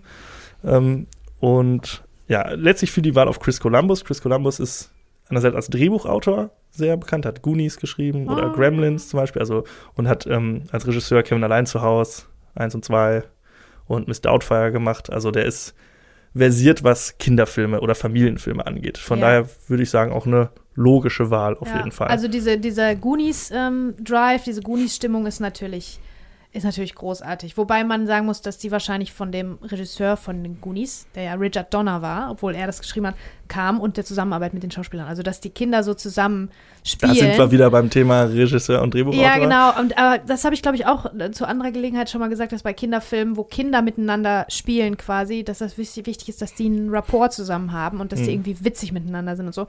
Das ist, finde ich, bei Harry Potter bis zu einem gewissen Grad auch so, aber man spürt, dass die in so einer, dass die von Anfang an schon in so einer Riesenmühle, in so einer Geldmaschine drin sind und da jetzt nicht so, aber Ja. nicht so ganz so frei Das ist nicht so, okay, wir haben ne? einen so, coolen Sommer uh, zusammen, sondern genau. wir wussten, okay, die nächsten zehn Jahre Ja, wird hier genau. abgeliefert. So, ne? Genau. Äh, da kommen wir gleich drauf. Ähm, wir, dann sprechen wir kurz über die Darsteller. Und zwar zunächst über die Kinderdarsteller. Da haben wir als Harry Potter Daniel Radcliffe, ähm, als Ron Weasley Rupert Grint und als Hermine Granger Emma Watson. Alles Jungschauspieler. Also Daniel Radcliffe hatte davor, glaube ich, schon mal so Fernsehfilme gemacht. Ähm, und ist jetzt so von denen, erstaunlicherweise finde ich das, ist er von den dreien, der der es am weitesten gebracht hat in der Schauspielwelt. Also Rupert Grint, danach kam eigentlich gar nichts mehr. Emma Watson hat noch irgendwie Die Schöne und das Biest gemacht und ist jetzt irgendwie UN-Botschafterin für Frauenrechte. Auch sehr äh, ehrenvoll natürlich, alles gut. Ich glaube, die macht tatsächlich noch Sachen, aber so ausgewählte Projekte, die muss ja auch nicht. Also die hat ja, wenig, die haben ja, alle Asche zu Hause ohne ja. Ende. Also für, für Geld müssen die es nicht machen. Ich glaube, genau. die sucht sich ganz, die sind handpicked, die Sachen, genau. die sie auch Daniel Radcliffe hat einen interessanten Weg bestritten. Es ist ja immer so, wenn du so der Star eines Franchise wirst, so sei es irgendwie Mark Hamill als Luke Skywalker oder äh, Elijah Wood als Frodo oder so. Das ist ja immer schwierig, dann auch dieser Rolle zu entkommen. Er ist ja dann Daniel Radcliffe erstmal so ans Theater gegangen, hat da viel, also auch experimentellere Sachen gemacht. Ich glaube, der hat auch direkt Sachen, direkt das erste Stück oder so war mit voll, Full Frontal Nudity, ja, mit genau, ganz alles. nackig, also alles zeigen und so. Also einfach, um auch auszubrechen aus diesem genau. kleinen, genau. kleinen jungen Schema. Ne? Und hat dann wirklich Sachen gemacht, jetzt von Viktor Frankenstein, Swiss Army Man, wo er, glaube ich, eine Leiche spielt oder mm, so. Ne? Ja, ja. Und äh, ganz Akimbo jetzt zuletzt, glaube ich, so ein Action-Comedy-Ding. Also ich sehe den super gerne. Ich mag den auch in Interviews. Also der hat, finde ich, echt, also erstaunlich. Ich hätte es nicht gedacht, dass er derjenige ist von den dreien, der es am weitesten schafft in der Schauspielwelt. Ich hätte da Emma Watson schon deutlich gesehen. Bei Rupert Quinn dachte ich immer, der könnte mal irgendwie in so Guy Ritchie Gangsterfilmen mitspielen ja, oder ja, so. Stimmt, ne? Habe ich mir gedacht, mhm. wenn er mal älter ist. Ist nicht passiert. Ja, gut. Ähm, in weiteren Rollen, in den Nebenrollen, da reiht sich jetzt die große Riege äh, der äh, britischen Schauspieler aneinander und das führt sich auch in den weiteren Filmen fort. Ähm, wir haben Robbie Coltrane als Hagrid, Richard Harris als Dumbledore, Alan Rickman, der Große, mhm. als Professor Snape, die großartige Maggie, Maggie Smith, Smith. Ach, als die liebe ich Professor so McGonagall, ähm, John Hurt als äh, Zauberer, Stabhersteller, äh, Ollivander, John Cleese mhm. als äh, der fast kopflose Nick und Warwick Davis ja. ähm, als Professor Flitwick. Ich könnte jetzt zu den allen ewig viele Filme aufsprechen, aber es sind auf jeden Fall ist das Who des Who des äh, britischen Kinos. Mhm. Ähm, nehmen wir einfach mal nur Alan Rickman mal raus. Er hat äh, Stirb langsam gemacht davor als großer Durchbruch in Amerika auch. Äh, in ja, König Hans der, Gruber. Genau. als äh, Schieß dem Fenster. ähm, als König der Dieb, in König der Diebe hat er mitgespielt, als Sheriff von Nottingham. In Galaxy Quest eine sehr humoristische, sehr schöne Rolle und viele, viele ja. tolle Filme. Leider 2016 verstorben an äh, einem, ich glaube, an Krebs, glaube mhm. ich, ja. Spielt auch in meinem Lieblingsweihnachtsfilm Tatsächlich Liebe, spielt er auch mit. Ja. Also ein ganz, ganz, ganz toller Schauspieler und auch ähm, die Rolle als Snape passt super auf ihn, ist auch, ja, meine Lieblingsrolle in der ganzen Reihe der äh, Filme. Ähm, ja, haben wir jetzt mal einen rausgepickt, aber wirklich ganz, ganz, ganz tolle Nebendarsteller, die auch so ein bisschen dafür sorgen, dass das alles authentisch wirkt irgendwie und dass es funktioniert. Weil ich finde, wenn so, das merkst ja. du immer bei Filmen, wenn die so ein bisschen die kleinste Nebenrolle auch mit guten, starken Schauspielern besetzt sind, dann wirkt so eine Welt, so eine Fantasy-Welt auch direkt authentischer irgendwie. Stimmt, ja, das, das braucht man dann, glaube ich, ne? Wenn das man, braucht man schon. Man ja. muss halt, also ich hatte auch das Gefühl, ich hatte den ja vorher nicht gesehen. Ich habe den auch, ich habe mich richtig darauf gefreut, den jetzt für dieses, für diesen Podcast zum ersten Mal zu sehen. Und ähm, also mir wurde da schon relativ viel abverlangt, finde ich, was man einfach so glauben muss. Ja. Diese Welt, da ist man dann einfach drin, zack, und dann erleben die irgendwie alle fünf Minuten irgendwas Krasses und irgendein neues Gadget und irgendein Ding, was einfach in der realen Welt nicht existiert. Das war für mich ein bisschen schwierig, weil ich ja die Bücher auch nicht kannte und so, ne? Ja. Aber habe ich mich dann einfach irgendwie drauf, drauf eingelassen. Hätte man irgendwie ein bisschen, bisschen langsamer machen können oder auch mal zwischendurch einen sagen, hey, wow, sowas gibt's wirklich.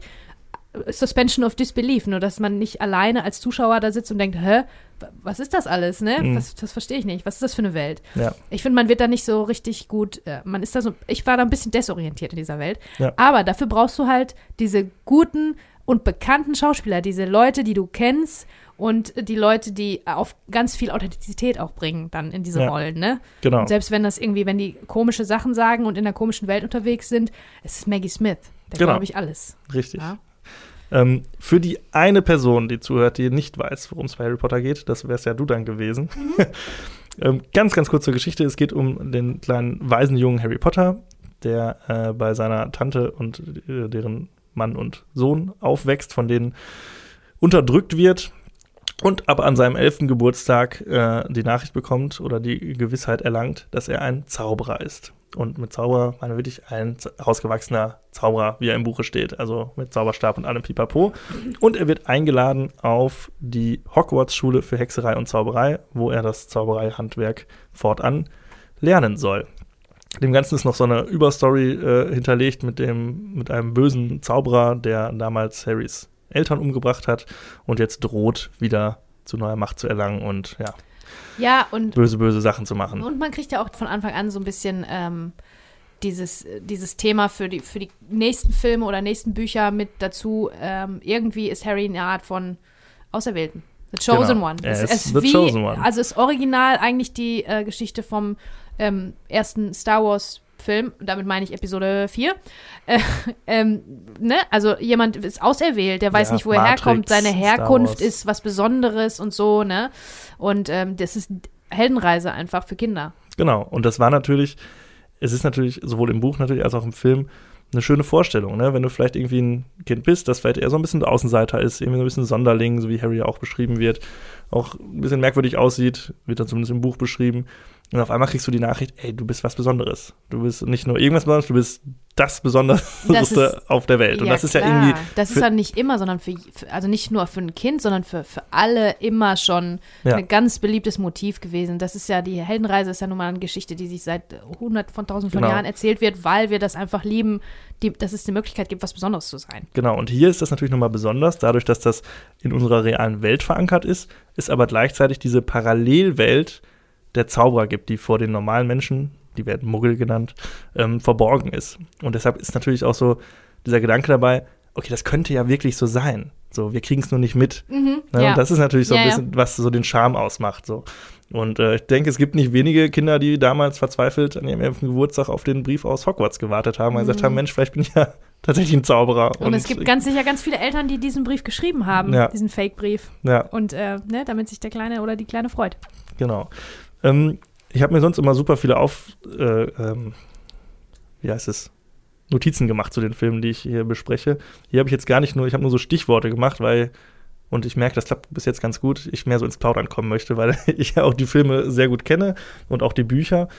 Und ähm, deshalb, ja, reden wir jetzt mal über den ersten Teil, über den Film. Was halten wir davon? Ich finde, äh, als jemand, der das Buch gelesen hat, dass er das Buch, das, der erste Teil ist auch das kürzeste von allen, ich glaube, der hat so knapp 300 Seiten oder so im Deutschen, dass er das sehr gut widerspiegelt. Also es fehlen wenige Sachen, so ein paar Sachen, sowas wie Peeves oder sowas für die Insider, die fehlen jetzt hier, aber ähm, man ist schon sehr buchtreu auf jeden Fall, was für einen Film allerdings ein kleines Problem ist, finde ich. Denn der hetzt schon sehr so Voll. durch die ersten Minuten. Es wird super viel abgearbeitet, so um irgendwie alles drin zu haben.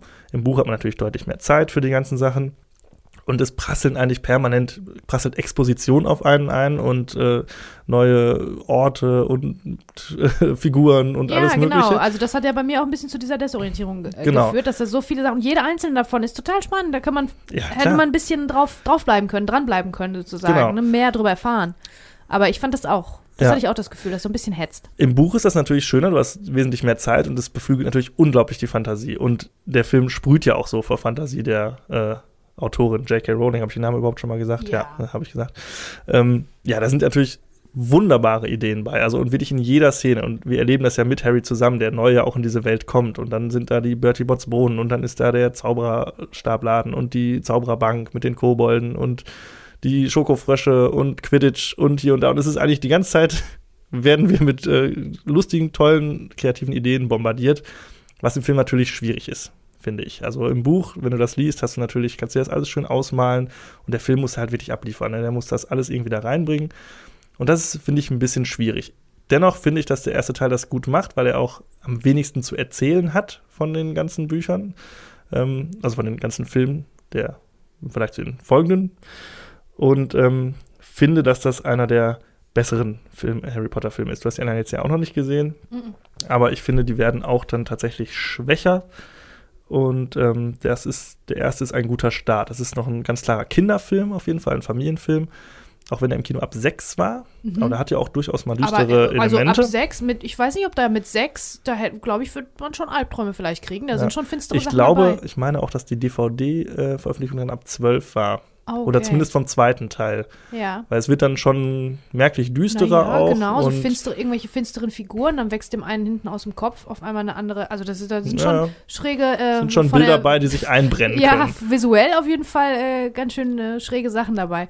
Und ähm, Ja, also es ist wirklich ein Familienfilm, wie du sagst. Ne? Die Musik, finde ich, trägt Ja, da ganz müssen wir auch noch kurz drüber reden. John Williams äh, Ja. hat, äh, zeichnet sich für die Musik verantwortlich. Ist Der, auch unvergesslich. Also große- dieser ja. Theme ist, ne, also ja, wird man für immer damit äh, zusammenbringen. Jeder kennt das, selbst wenn er den Film nicht gesehen ja, hat. also wirklich diese Mischung aus, einerseits hast du Chris Columbus als Regisseur, John Williams für die Musik, dann hast du ein fantastisches Szenenbild, fantastische Ausstattung, also wirklich bis ins letzte Detail. Da ist richtig viel Liebe reingeflossen. Ähm, J.K. Rowling hatte auch sehr den Daumen drauf gehabt, wie das alles gemacht wird, aber wirklich sehr detailliert, alles sehr schön. Viele praktische Effekte noch, auch Gott sei Dank, ein paar, genau. Die digitalen sind nämlich sehr schlecht gealtert, Die muss man leider digitalen sagen. sind wirklich sehr schlecht gealtert, aber zum Glück war man Anfang der 2000er noch eher so in so, einem Experim so einer Experimentierphase, dass man noch nicht alles versucht hat, mit digitalen Effekten zu machen. Von daher funktioniert der für mich äh, ganz gut. Eine Schwäche für mich sind tatsächlich die Hauptdarsteller, die Kinderdarsteller. Das ist so, ja, die sind natürlich auch noch sehr jung und das ist eher so, also gerade Harry bleibt, finde ich, sehr blass irgendwie. Der ist mehr so eine Voll. Projektionsfläche, glaube Das ich. habe ich auch sofort äh, gesagt, weil ich, ich konnte den auch nicht so richtig greifen, den Harry. Warum soll ich den jetzt natürlich? Der ist schlecht behandelt worden, deswegen möchte man ne- dem, dass dem Gutes widerfährt. Aber grundsätzlich hat er so an irgendwelchen Charakterzügen oder so überhaupt keine zugesprochen Nee. gekriegt, gefühlt, ne? Es ist mehr wirklich ist so eine. Projektionsfläche für, Genau. für den Zuschauer, für das zuschauende Kind, sag ja, ich mal. Ähm, da die anderen Nebenfiguren haben dann schon deutlich mehr äh, Charakterisierung bekommen. Ich kann auch hier Tom Felton nennen, das ist der Draco Malfoy, ja. Der Böse. der Böse. Der hat doch schon so einen bösen Namen, Draco Äh, Malfoy. genau. Und ähm, ja, die Kinderdarsteller, also alle außer Harry, haben irgendwie einen Charakterzug bekommen. Harry ist eher so der, ja, ist eher ziemlich blass, würde ich sagen. Ähm, die nehmen halt natürlich umso besser, hatten wir schon gesagt. Und generell die ganze Spielweise so ein bisschen cartoonesk. Also auch gerade die Anfangszeit, wenn er bei seiner Familie ist, die sind schon sehr übertrieben scheiße zu ihm. Und die Bösen sind auch so übertrieben böse. Und das ist alles so ein bisschen drüber, so ist halt auch für Kinder gemacht. Und ähm, ja, aber ich finde, insgesamt funktioniert das einigermaßen gut noch. So, und jetzt sag du mal, was hältst du von dem Film? Also, ähm, ich fand den auch gut. Ich muss sagen, ich musste den in drei Anläufen gucken. Ich bin wirklich dreimal eingeschlafen. Also eigentlich waren sogar vier Anläufe dann. Ich weiß auch nicht, was los ist. Also es hat, spricht nicht über die über die Qualität dieses Films. Ich glaube, das hatte so was Heimeliges und diese Musik und diese, Mhm. diese Licht, äh, also dieses, dieses, dieses visuelle, diese visuelle Stimmung, das hat ja auch so einen Weihnachtshauch alles. Alles ist irgendwie so ein bisschen, oder vielleicht ist es nur mittlerweile so, weil Harry Potter zu dem Weihnachtsding geworden ist. Gibt es auch jetzt pünktlich ab, äh, ab jetzt bei Prime alle Filme, weil die, ja, ja. die das ist so ein Weihnachtsding kommt. geworden. Ja. Das ist, also, ne, alles ist so heimelig und so gemütlich. Diese Musik von John Die Williams. Musik ist so gemütlich und hat mich dann ganz, ganz schläfrig und ganz gemütlich gemacht. So heimelig irgendwie fand ich den Film. Ähm, ja, ich ähm, fand den aber, ich fand den aber gut. Ich freue mich auch schon, die nächsten anzugucken. Ähm, doch, ich würde, ich würde gerne wissen, was passiert, weil mich interessiert natürlich jetzt diese große Arc, wie da diese Chosen One-Geschichte, der Auserwählte, wie das erzählt wird, inwiefern der, was es da für eine Prophezeiung gibt, die er erfüllt, ne? Wa- Ja. wer er ist. Das finde ich natürlich jetzt ganz spannend und wo auch die, die Kinder sich so hinentwickeln, weil ich fand ja auch so ein bisschen, bisschen drüber alles, ne? Auch die ähm, Hermione, Hermione. Ähm, was ist denn, also die ist ja so ein richtiger Naseweiß, aber das wird natürlich, das verändert sich natürlich, ich weiß. Und ähm, immer aber auch schwingt bei mir mit, dass ich denke, boah, diese armen kleinen, da waren sie noch Kinder und ab da sind sie für immer Schauspieler und für immer auf der ganzen Welt bekannt. Das tut mir so richtig leid. Und die, die machen ab diesem Zeitpunkt die nächsten 15 Jahre oder 10 Jahre nur das. Ja. Ich glaube, die haben auch wirklich back-to-back die Filme alle direkt hintereinander weggedreht. Die ne? haben immer weiter gedreht, ja. Ich Boah. glaube, da war zwischendurch vielleicht mal irgendwie mit einem äh, Drehbuchstreik oder so mal irgendwie mal ein Päuschen oder Ja. so, aber sonst, ja, ging das wirklich Und Schlag die sind auf Schlag. in dieser. Filmwelt groß geworden. Es Stell dir das mal vor. Sieben Bücher und acht Filme dann tatsächlich Boah. geworden. Wahnsinn. Ja, das tut mir, also wenn ich mir das dann so überlege, dann finde ich die echte Geschichte fast ein bisschen tragisch. Aber denen geht's schon gut. Die haben ganz Ja. viel Kohle und die sind einfach diese Figuren, die von allen geliebt werden. Also es hat schon auch seine Vorteile. Aber ähm, ja, dass sie halt auf der, auf der Leinwand so eine Kindheit porträtieren, die dann so keine war. Naja, auf jeden Fall, die Musik fand ich ganz toll und überhaupt die Stimmung. Ich weiß nicht, ob der nicht auch ein bisschen, also mir war der ein bisschen zu lang. Ja, das ist auch und ich über glaube, zweieinhalb für Kinder, Stunden. ja, zweieinhalb Stunden. Für Kinder erst recht, oder nicht? Ja, ich denke, man hat lang. wirklich versucht, halt der Vorlage gerecht zu werden und hat gedacht, okay, machen wir so viel rein, wie geht. Das ist halt auch immer so ein Problem von, ne, also wenn man Literaturverfilmung hat, macht man das jetzt wirklich eins zu eins einfach nacherzählen oder passt man das an das Genre Film an, was ich immer besser finde, weil es gibt halt gewisse Erzählrhythmen, die einfach besser sind. Dieser Film ist jetzt sehr episodisch, wie Ja, auch das ja. Buch. Also du hast viel von diesem Alltag in der Schule, der erzählt wird. Im Buch natürlich immer noch mehr, ist klar. Ja. Aber dadurch fehlt ihm so ein bisschen so der Arc. Das ist dann so im letzten Ja. Drittel kommt auf einmal so Story rein, so Genau. hier Stein der Weise und so und jetzt ganz schnell, zack, zack, zack, machen wir das Ja, eben. Das fand ich übrigens auch gut, den Stein der Weisen zu benutzen. Ne? Also ja Nicolas Flamel ist ja eine echte Persönlichkeit Genau. gewesen, ein Alchemist und ähm, dass man die Alchemie dann so als Beispiel nimmt und ähm, der ist ein ganz alter Zauberer oder was auch immer. Das, finde das fand ich zum Beispiel ganz cool, dann einen Ja. Namen zu hören, den man in echt kennt quasi, weil wieder der Bezug zur Realität so ein bisschen hergestellt wurde dadurch. Genau, aber so passiert natürlich unheimlich viel. Wenn du mal irgendwie zwei Minuten auf dein Handy guckst, dann ist schon wieder, hast du schon wieder irgendwie was verpasst. Dann, oh wie, jetzt hat er auf einmal einen Unsichtbarkeitsmantel und was ist denn jetzt los? Und Ja, und dann und auf da. einmal irgend so ein Grinch, nicht Grinch, wie heißt der Schreck? N nicht Schreck. Wie heißt der Typ, der da reinkommt und dann alles äh, verwüsten ja, will? so ein Troll. ein Troll. Genau, Ja. und hier und Und dann da. kommt dann Troll. Und äh, ob das dann alles so, klar, das macht dann irgendwie für die Geschichte alles, das alles relevant, ne, weil die Figuren ja dadurch wachsen und zusammenwachsen. Aber es ist halt schon sehr, sehr viel. Und man hätte das vielleicht ein bisschen besser strukturieren können, auch wenn man gewusst hätte, wohin geht denn die Reise überhaupt in den nächsten Film.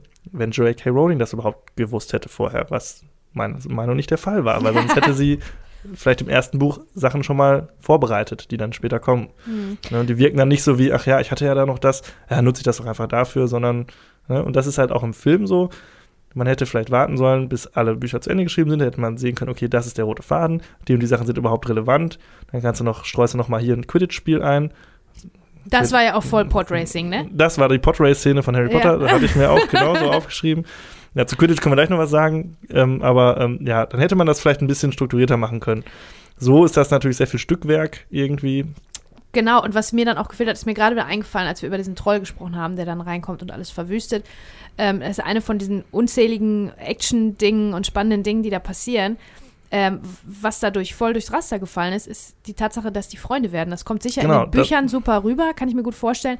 Aber da fehlte zum Beispiel, ist Hermione irgendwie immer naseweiß und laut und keine Ahnung. Und irgendwann ist sie dann traurig und rennt weinend weg, weil sie mitkriegt, wie Ron was Böses über sie sagt. Hm. So, und habe ich gedacht, ah, so, das ist jetzt, das Jetzt ist eine was. Geschichte, die möchte ich jetzt irgendwie hören, weißt Ja. du? Die möchte ich zu Ende erzählt bekommen, dass sie sich wieder vertragen, was ja klar ist, dass er sich entschuldigt vielleicht, ne, dass die, also dass es nicht nur so ein bisschen abgefrühstückt wird, sondern das finde ich zum Beispiel was, was Kindern ruhig gerne auch erzählt werden darf, ne? Dieses, wenn man sich streitet und wie man dann wieder zusammenkommt und dass man natürlich nicht gemeine Sachen sagt und vielleicht hat er es nur gesagt, weil er doch sie doch so gerne mag, bla bla bla bla, ne? Also Mhm. einfach, dass da so ein bisschen so ein ganz kleine, so ein, was Moralisches auch, auch erzählt wird und nicht einfach nur so nebenbei passiert, während irgendein Troll da äh, verzaubert wird.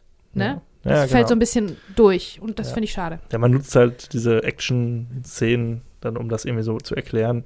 Sind teilweise auch sehr gut inszeniert. Also ich finde gerade hinten raus, das Schachspiel und so, wie das inszeniert ist, finde ich, fand ich sehr gut. Das ist auch ein eigener Film. Weißt du, was ich bei dem Schachspiel gedacht habe? Warum hat man nicht aus diesem ersten Film, da hättest du super eine zwölfteilige Netflix-Serie machen können? Das ist ja auch das Lustige. Ich hab, Also es ist ja wirklich, jede Sache ist für sich ja abgeschlossen ja und fängt wieder neu an. Dann gibt es wieder eine neue Genau. Quest immer, ne? richtig. Und ähm, das ist auch das, was ich seit Jahren sage mit meinem besten Freund zusammen. Wir haben früh schon den äh, Satz geprägt, wir freuen uns auf die Remakes von Harry Potter. Mhm. Wenn das irgendwann mal in 30 Jahren mal nochmal neu verfilmt wird oder als Serie rauskommt, vielleicht hat man dann wirklich mal eine, eine vollständige Vision und einen vollständigen Plan, Um die Zeit um das, auch das zu um die Zeit, um das einmal vernünftig zu machen. Und es So. hat halt an sich anscheinend, ich, in, ist es in den Büchern so, dass das wirklich eine absolute Serienstruktur hat, weil diese Quests, die da aneinander hängen, die fangen ganz sauber immer wieder an. Du könntest super, dann könntest du noch einen Cliffhanger machen aus dem, ähm, aus der letzten, aus so einer kleinen Information, die du noch bekommen hast am Ende des Schachspiels meinetwegen. Aber so ist es ja nur so, warum, warum sind wir jetzt hier nochmal? Ja. Warum spielen die jetzt Schach? Das, warum? Wa, wa, sind wir, wohin sind wir überhaupt unterwegs, ne? Und das ähm, hat mich ein bisschen verwirrt dann. Aber Ja. visuell super gemacht, na klar. Ja, ja. ja, verwirrend ist da sowieso einiges. Da ergibt auch sehr viel überhaupt keinen Sinn, sowohl in den Büchern als auch in den Filmen. Das ist ein Thema für einen anderen Podcast, aber ähm, ja, an sich funktioniert es doch ganz gut. Reden wir kurz über Quidditch. Quidditch ist die schlechteste Erfindung die jemals ein Autor äh, erfunden hat. Das ist so dumm, von vorne bis hinten. Es wird auch gar keine Zeit gelassen, um das irgendwie ansatzweise zu verstehen. Keine Das- Ahnung. da gibt's Obwohl, ja auch nichts ich dachte, zu verstehen. dass du das vielleicht magst, weil das ist ja wie ein Sportfilm Ja. in einem Film. Ja, Ne? theoretisch schon, aber genauso ist es, ist, ist auch das Spiel designt wie ein Sportfilm. Es ist nämlich so darauf ausgelegt, dass es am Ende den einen Helden gibt, der in letzter Sekunde alles rettet. Ja, klar, aber ich dachte, das magst du doch so gerne. Ja, aber das macht ja als Sport gar keinen Sinn. Also dieser Sport ist so dumm. Ach so, Das ist- verstehe. Ne, soll ich es dir kurz erklären? Also es, es geht ja darum, dass äh, zwei Mannschaften gegeneinander spielen und Bälle in Tore werfen, die jeweils zehn Punkte geben, die Tore. Und dann gibt es daneben noch ein ganz anderes Spiel, was stattfindet, parallel, wo zwei Typen versuchen, oder zwei Spieler versuchen, einen kleinen goldenen Ball zu fangen, der ihnen 150 Punkte gibt. Und damit ist das und dann endet das Spiel. Und es hat automatisch der gewonnen, der diesen Schnatz gefangen hat, weil es absolut unmöglich ist, mit mehr als 150 Punkten zu führen gegen das andere. Bisschen Also es ist, Golden Goal, ne? ja, es ist quasi die ganze Zeit Golden Goal. Das eine Spiel ist also komplett irrelevant. Es geht nur darum, dass Harry Potter am Ende diesen scheiß Schnatz fängt. Dafür ist dieses Spiel erfunden worden. Ja, und das ist total dumm. So. Ja, das stimmt, das ist, das stimmt. Das ist einfach richtig dämlich und da muss sie noch mal ran. Irgendwie, das sollte sie irgendwie noch mal, noch mal überarbeiten. Ja, und das ist in den Büchern auch schon immer Panne. So, weil das einen auch immer rausreißt. Du denkst so, okay, das geht hier gerade um Welt, äh, um spannende, äh, furchtbare Situationen, die hier passieren und die spielen nebenbei aber noch schön Quidditch. Ach, ist das in jedem Buch? Spielen die Quidditch oder In was? fast, je- ich glaube, ich glaub, in- im dritten Teil wird es, glaube ich, ausgesetzt, so. das Turnier.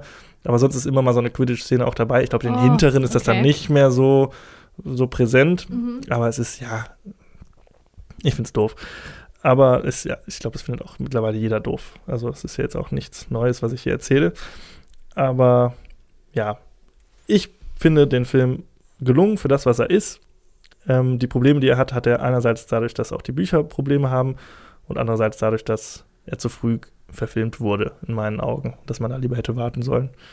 Aber alles in allem ein guter Auftakt für die Serie und wir werden in den nächsten Jahren, je nachdem, wie lange wir das hier machen, noch über den einen oder anderen Harry Potter-Film sprechen.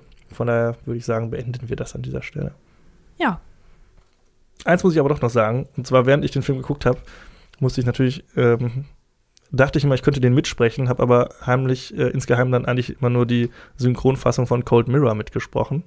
Ähm, das ist, ich weiß nicht, ob Okay. du das kennst. Ja, doch. Das war so einer der ersten großen YouTube-Stars, äh, Cold Mirror. Ähm, die hat die Filme so nachsynchronisiert, auf humoreske Art und Weise. Und da äh, musste ich immer dran denken. Der Film hat generell ganz viel, äh, sag ich mal, Zweitverwertung noch gefunden oder die Bücher auch. Also auch die Hörbücher zum Beispiel von Rufus Beck gelesen. Mega ikonisch. Kennt, glaube ich, auch, kennen viele, die die Bücher gelesen haben. Ganz toll. Und der erste Film hatte ein super äh, Videospiel. Tatsächlich Oh, auch noch. Das war Okay. damals auch noch eine Zeit, da wurden aus Filmen auch noch Videospiele gemacht. Das ist mittlerweile so ein bisschen in Vergessenheit geraten. Ja. Aber der hatte ein richtig gutes Spiel, so ein Open-World-Spiel, wo man wirklich in Hogwarts rumlaufen konnte und du konntest die Zauberstunden machen, konntest Quidditch spielen und die Story wurde auch noch dabei erzählt, also ganz, ganz toll. Das Ah war ja. auch schön. Cool. So, also, äh, das war ein ganz schönes Brett natürlich jetzt, Harry Potter. Ist äh, viel zu besprechen. Ich habe mir einen Film des Monats ausgesucht. Äh, naja, es handelt sich um Natürlich Blond mit äh, Reese Witherspoon. Legally Blonde heißt er auf, äh, auf Englisch. Der Film ist 1 Stunde 36 lang. Vielleicht habe ich mir den deswegen auch ausgesucht, weil richtig schön kurz und knackig, ne? Kurz und knackig, ja. 6,4 von 10. Ähm, ja. Und ich finde, also äh, ich glaube, als erstes muss ich sagen, deswegen habe ich ihn mir eigentlich ausgesucht. Diesen Film habe ich damals mit der Schulklasse gucken müssen, im Kino. Okay. Ja. Ja. Und ich war so, mich hat das so genervt, weil ich ja damals, wie gesagt, schon äh, irgendwie so ein bisschen pseudo-cool oder für cool mich irgendwie gehalten habe und so. Und ich mochte, also Almost Famous kam im gleichen Jahr raus. Mhm. Und den habe ich ja geliebt Ja. Ende, ne? So, und dann mussten wir mit der Schulklasse, und du denkst ja dann, oh, geil, mit der Schule ins Kino gehen, was ist der beste Tag, oder Mhm. nicht? Das ist super geil.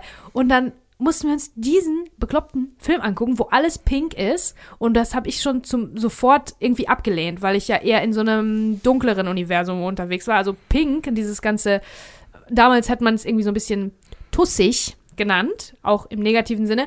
Damit hatte ich ja, da hatte ich ja überhaupt keinen keinen Draht zu und äh, fand das richtig doof, dass wir diesen Film äh, gucken mussten und vor allen Dingen die Lehrerin, mit der wir gegangen sind, oh, die habe ich, die, die verehre ich bis heute so sehr. Die war so super und ich benutze heute noch Notizen, die ich mir damals in ihrem Unterricht gemacht habe, ne? Sachen, die die uns diktiert hat. Also es ist ja alles äh, Dramaturgie und so weiter, Stilmittel und das hat die uns alles beigebracht. Und dann lässt sie uns so einen bescheuerten Film gucken. Habe ich nicht verstanden. Jetzt aber verstehe ich jetzt, genau, okay. worauf sie hinaus wollte, weil das einfach ein Lehrstück ist, ähm, das, ein Lehrstück des Filmemachens. Zum Beispiel unser äh, heißgeliebter Blake Snyder, der ja die, ähm, die, ähm, die, diese Bücher übers Drehbuchschreiben äh, schreibt, zitiert den Film ständig. Das ist einer seiner Lieblingsfilme. Und du kannst wirklich minütlich genau gucken, das auslösende Moment. Ähm, All is Lost, Dark Knight of the Soul, diese ganzen Teile, diese ganzen ähm, Etappen, die so ein Film durchläuft, sind exakt in diesem Film, kannst du die genau sehen. Nur ich konnte das damals nicht, wusste es erstens nicht zu schätzen und konnte es auch nicht erkennen vor lauter Pink und vor lauter Plastik und vor lauter Glitter und überhaupt, ne? Deswegen äh, wusste ich das nicht so zu schätzen. Jetzt aber ist es so, dass ich mir den Film dann ausgesucht habe, ähm, um dann da nochmal drüber zu sprechen, was Blake Snyder auch dazu sagt. Ne? Das ist wirklich eine, das ist ein sehr klassischer Aufbau, der sich immer wiederholt. Den kann man hier ganz äh, beispielhaft auf jeden Fall darlegen. Naja, ähm, fangen wir erstmal an. Äh, Regie Robert Luketic äh, ist ein Australier, der hat vor allen Dingen Romcoms gemacht, zum Beispiel The Ugly Truth, Kiss and Kill, beide mit Catherine Heigl, also diese Art von Filmen. Viel mehr konnte ich da jetzt auch nicht finden. Ich glaube, da braucht man jetzt nicht so, so viel ähm, ne, Gedanken dran verschwenden. Ähm, es geht um Elle Woods, die wird gespielt von Reese Witherspoon. Dann haben wir noch äh, Luke Wilson, der auch in der Nackte X-Folge mitgespielt hat. Ähm, haben wir auch schon drüber gesprochen. Bad Blood, Folge. genau, aus der fünften Staffel.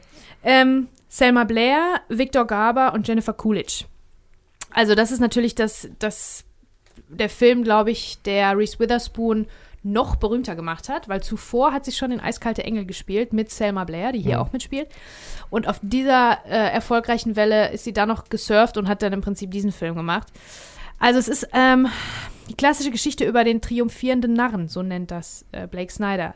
Fool Triumphant, das ist die Kategorie, zu die dieser Film gehört.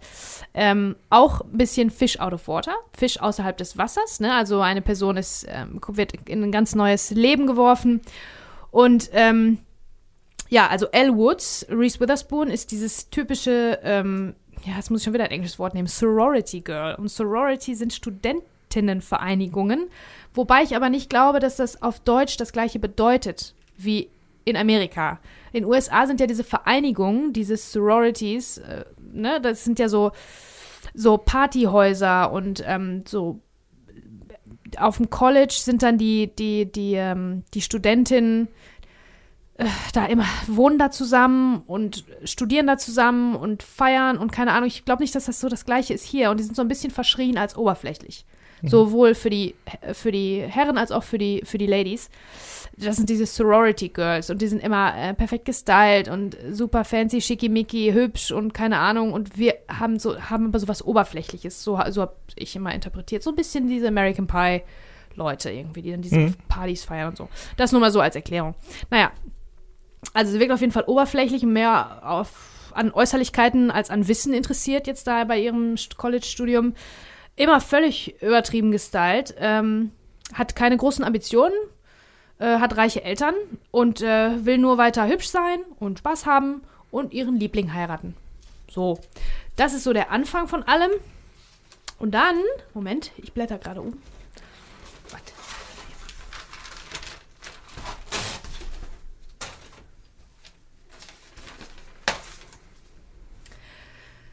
Dann, ziemlich früh im Film, ähm, geschieht allerdings das, der auslösende Moment, nämlich ihr Freund, ihr Liebling, den sie heiraten will, wo sie auch auf einen, einen Heiratsantrag hofft und ähm, auch sich darauf verlässt, dass sie einen Heiratsantrag bekommt, der verlässt sie, um nach Harvard zu gehen und zu studieren. Und er sagt, er will eine Jackie heiraten, keine Marilyn. Und das ist im Prinzip, hier wird das, das Thema des ganzen Films deutlich. Jackie, damit ist äh, Jackie Kennedy bzw. Jackie Onassis gemeint. Eine feine Dame, eine First Lady, immer äh, top gestylt, aber ähm, sehr ähm, intelligent und sehr äh, zurückhaltend ähm, in dem Sinne. Und Marilyn ist Marilyn Monroe, die heiße Braut und äh, nichts dahinter, so dachte man. Ne? Also bei beiden würde ich das jetzt auf keinen Fall als Biografie nehmen. Über beide gibt es sehr, sehr viel mehr zu, zu wissen und zu erfahren. Das sind beides ganz spannende Persönlichkeiten. Aber hier ist es so gemeint, also ne? einfach ähm, repräsentativ. Und diese L ist für ihn eine Marilyn, ist nicht schlau genug, sieht geil aus, aber ist nicht schlau genug und deswegen ähm, lässt er die jetzt fallen wie eine heiße Kartoffel. So, das ist, also L setzt danach alles daran, äh, nach Harvard zu kommen und dort angenommen zu werden, um da auch zu studieren, um zu zeigen, dass sie doch was kann, äh, um ihn dann zurückzugewinnen. Und ähm, ja, in, auf, in Harvard ist sie quasi der Narr in Pink und läuft da immer durch die Gegend völlig deplatziert, lernt aber einiges über sich selbst, wächst über sich hinaus, triumphiert schlussendlich. Ne? Das ist so die Geschichte. Mhm. Ähm, ja, also was am Anfang hier passiert, die wirkt halt total plastik und oberflächlich und so richtig Gefühl für die habe ich jetzt nicht gehabt in den ersten Minuten, weil die einfach so völlig fern war von, von allen Leuten, mit denen ich mich so umgeben habe damals. Und dieses, äh, dieses Oberflächliche fand ich einfach total schlimm. Dann aber wird sie verlassen und was hier gemacht wird, ist das Gegenteil von Save the Cat, nämlich Kill the Cat. Und in dem Moment wo ihr was Schlimmes passiert, fühlen wir natürlich mit ihr. Und ab da sind wir so ein bisschen mehr auf ihrer Seite. Und ähm, ja, also diese, dieses Konstrukt, was, was, was hier erzählt wird oder was, was man hier, was über allem steht, ist ähm, der, der Nah, der triumphiert an irgendeinem Punkt. Und das ist eine Geschichte, die auch die Menschen immer schon sehr, sehr, sehr lieben. Der Nah ist ja auch ähm, ein wichtiger Teil von ganz vielen alten Dramen und so, ne? Und das ist jemand, der, also jemand, der halt immer unterschätzt wird, der nur für Spaß da ist, über den sich lustig gemacht wird. Und dass dieser Mensch dann hinterher ähm, rauskommt, also als was Besseres rauskommt, coming out on top sozusagen, ne? Das ist im Prinzip das, das Wesen von diesem Film. Tatsächlich ist es ja auch so, dass, dass ich persönlich, als ich das gesehen habe, ähm, Elle auch doof fand, weil die mir war, weil die mir zu pink war und ich habe die auch falsch eingeschätzt natürlich und mhm. das ist das, was ja immer passiert im Leben, ne? Alle Leute sehen nur das Äußere und man soll ja ein Buch nach, nicht nach seinem Einband nur ähm, äh, bewerten oder verurteilen und ähm, ja und es ist auch so, dass nicht, äh, also dass die dieses Establishment, in dem sie unterwegs ist oder wo dieser Narr dann unterwegs ist und was, äh, der, sie will das gar nicht ändern, sie will keine große Revolution machen, sie will einfach nur ähm, da durchkommen und für sich selber ähm, was erreichen und ähm, eigentlich will sie auch die ganze Zeit ihren Typen zurück. Diese Storyline wird zum, zum Glück dann weggeschmissen irgendwann, weil darum geht es nicht. Es geht ja nicht um den Typen, es geht um sie mhm. und dass sie das Beste aus sich macht. Und ähm, dieses Establishment um sie rum, ähm, das will sie nicht verändern, sondern das wird sich ihr ein bisschen anpassen. Ja, ne? genau. Oder es wird ein bisschen ähm, die eigenen Werte hinterfragen. Ja, das ist das, was, was hier passiert. Wie fandest du es? Ich bin ganz froh. Nach deiner Einleitung dachte ich, oh Gott, ich finde den Film ja total kacke. Und ich habe ihn jetzt auch zum ersten Mal gesehen, weil ich auch äh, ihn nach seinem Cover beurteilt habe und mir gedacht habe, nee, das ist nichts für dich, den musst du dir nicht angucken. Genau. Und da habe ich ihn geguckt und ich fand den mega. Ich fand den voll gut. Ich hatte eine richtig gute Zeit. Ich habe den ja. geschaut und war so, ach, das ist ja ein wirklich toller Film. Irgendwie, also ist nicht so, dass ich jetzt direkt Bock auf Teil 2 und 3 habe, aber ich dachte so, ey, voll gut. Das klappt ja richtig gut. Weil der auch sowas anders macht als andere solche Filme. Du hast ja häufig irgendwie so die Geschichte vom hässlichen Entlein, da steckt hinter der aber viel mehr steckt, die eigentlich ganz clever ist und eigentlich ist auch total hübsch, wenn sie sich nochmal aufstylt und äh, so irgendwie. Boah, das ne? finde ich ja auch so eine total ganz doof. schlimme Storyline aus ja? den 2000ern. Ne? Gibt's ja ganz viel und hier ist es ja genau ja. andersrum. Du hast eigentlich eine, die super aussieht und wo du erstmal denken würdest, ja, okay, das andere Klischee, die, die äh, hübsche, die aber eigentlich dumm ist. Genau. Aber sie ist eigentlich total smart oder clever und ne, äh, genau. geht so ihren Weg, muss sich dafür aber nicht verändern, wie du schon gesagt hast, sondern äh, bleibt sich treu und äh, schafft es so weiterzukommen. Und ich fand es auch ganz angenehm, dass ähm, hier, klar, wir haben auch äh, Männerfiguren, die äh, auch ziemliche Kacke bauen in dem Film, aber dass es hier finde ich, ein bisschen mehr auch um toxische Weiblichkeit geht, weil sie viel mehr Gegenwind von den weiblichen Figuren erfährt, denen sie so begegnet. Mhm. Ne, das ist nicht irgendwie so, dass die Männer sagen, ey, die geile Olle und die hat doch nichts auf dem Kasten, sondern es sind eigentlich eher die Frauen, die irgendwie sagen, ach guck mal, was ist das denn für eine oberflächliche? Nee, die genau. ist aber, äh, so eine kann das ja nicht sein, also die ist ja total dumm und kann überhaupt nichts. Mhm. Und es geht ja bis zum Mobbing so weiter. Genau. Und das fand ich auch mal ganz interessant, weil das auch mal so einen anderen Einfluss, also einen anderen Eindruck gibt, so was ja auch, finde ich, ein großes Problem ist. Es wird ja natürlich immer viel gesagt, ja, toxische Männlichkeit und so, ja, ist auch sicherlich alles viel Wahres dran. Ähm, aber viel toxisches Verhalten erleben Frauen ja auch von anderen Frauen. So, und das, finde ich, bringt dieser Film auch mal ganz gut auf den Punkt. Unbedingt und auch äh, die Wichtigkeit dessen, dann eben doch sich irgendwann zusammenzuraufen, weil, ne, also irgendwann wird es ja wieder, schließt sie sich zusammen mit ähm, ihrer Gegenspielerin im Prinzip, der neuen Freundin von ihrem ähm, Ex-Verlobten oder Ex-Freund sozusagen. Und ähm, dann ist da noch eine, eine Geschichte, ähm, wo sie als Anwältin dann auch glänzen kann und diese Person wiederum ist ein ehemaliges Mitglied von dieser Schwesternschaft, wo sie mhm. dabei ist.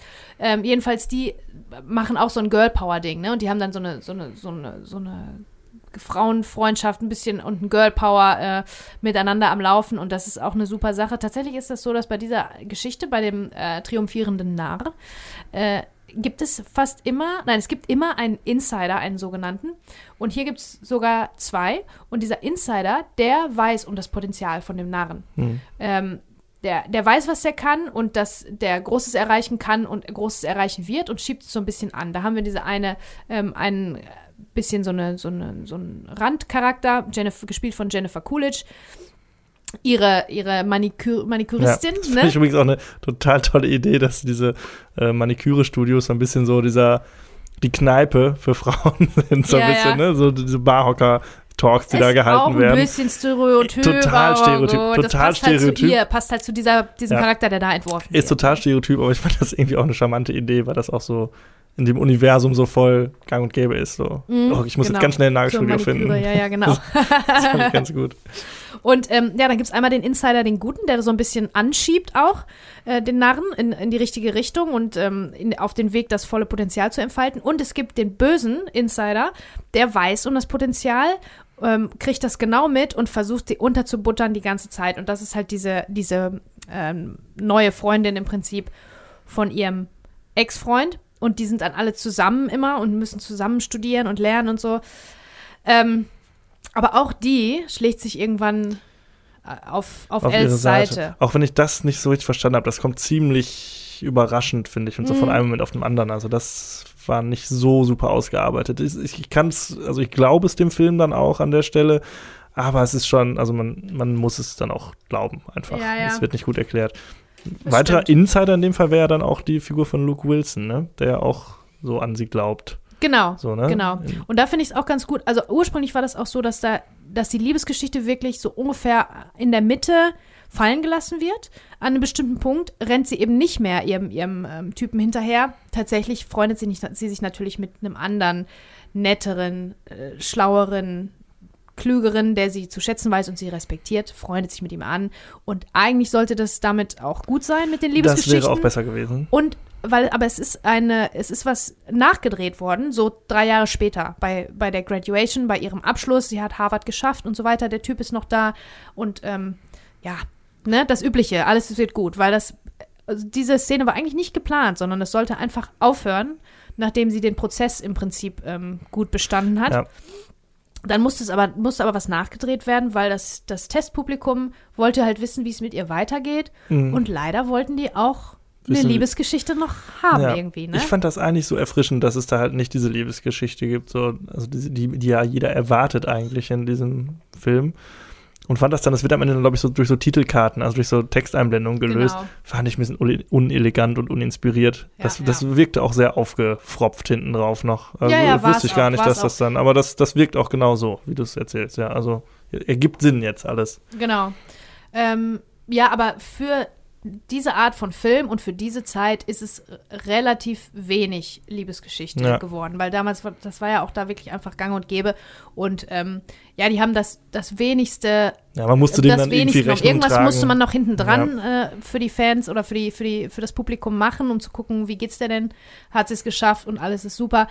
Und dieses Liebesding gehört dann nun mal eigentlich, äh, gehört dann leider auch dazu, aber die haben schon das wenigste Mögliche gemacht. Also, dass diese Geschichte nicht nur darauf abzielt, dass sie diesen, diesem Typen gefallen will, sondern dass sie sich irgendwann mittendrin umentscheidet und dem eben nicht mehr gefallen will, sondern nur, nicht, nur noch sich selbst, das fand ich äh, eine gute Sache. Ja, das, das war das eigentlich ich auch, hat charmant und hat auch voll funktioniert. Ja, total. Aus dem Film.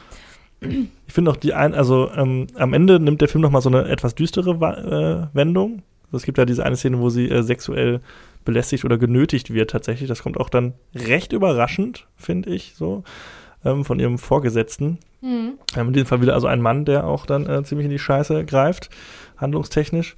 Das fand ich schon krass, also das, und da wird dann gar nicht mehr so viel drauf eingegangen. Also sie geht da sehr gut mit um und sehr cool und konfrontiert ihn auch direkt damit und äh, befreit sich aus dieser Situation mhm. und äh, behält das auch nicht für sich, sondern posaunt das auch dann ziemlich schnell raus. Fand ich eigentlich ganz gut. Aber das war ein Twist, so mit dem ich gar nicht so gerechnet hatte, ehrlich gesagt. Das kam recht überraschend. Ja, aber wenn du, wenn du, also ich habe jetzt schon öfter Filme geguckt mit Blick auf diese, auf diese ähm, Absätze, ne? Mhm. wann was in einem Film zu passieren hat. Und da hättest du es kommen sehen müssen, weil das, was All kommt, is Lost. Ja, ja, das, was All kommt, is war Lost klar. muss immer kommen. Und ich wusste ja auch, dass, das, dass, der, äh, dass Blake Snyder äh, ein großer Fan ist von diesem Film und dass man wirklich auf die Minute, wenn du das pausierst, ist es exakt die Minute, wo er sagt, dann und dann muss der All is Lost-Moment kommen, ja. Dark Knight of the Soul, und das muss alles ja. dann, dann und dann passieren. Nee, dass es kam, war klar, aber die Art und Weise hatte ich nicht mit gerechnet tatsächlich. Nee, stimmt. Das war, das war schon, weil aber auch der Schauspieler, der den Professor spielt, der sie, ähm, der sexuell übergriffig wird, einfach ein wirklich ein sympathischer Typ ist. Ja, ne? man will den immer mögen. nur die netten Rollen. Man will den Es war auch in dem ja. Moment, dachte ich so, ach nee. Ja, ja. Warum denn jetzt du? Ja, ja, finde ich auch. Äh, also das, aber, aber auch gut dadurch, ne? Dadurch ist, durchs Casting ist das so Super gemacht, geworden, ja. glaube ich. Casting generell sehr gut. Wir müssen natürlich auch über Reese Witherspoon sprechen. Also ich finde, die macht das mega. Ja, also richtig gut. Ja, weil die hat halt dieses, ach Mann, dieses, dieses tussige, oberflächliche, was ich so gar nicht mag, aber irgendwie ist die trotzdem irgendwie nett, ne? Ja, voll.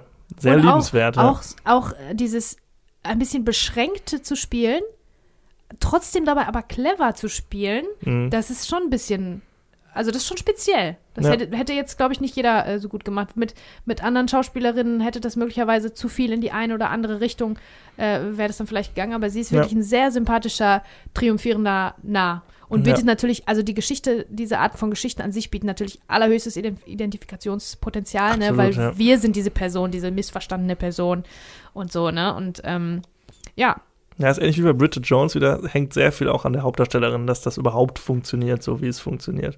Es hätte sicherlich auch katastrophal schiefgehen können, wenn sie anders besetzt worden wäre. Ja. Und ähm, ja, es hat ja auch, glaube ich, zwei oder drei Fortsetzungen bekommen.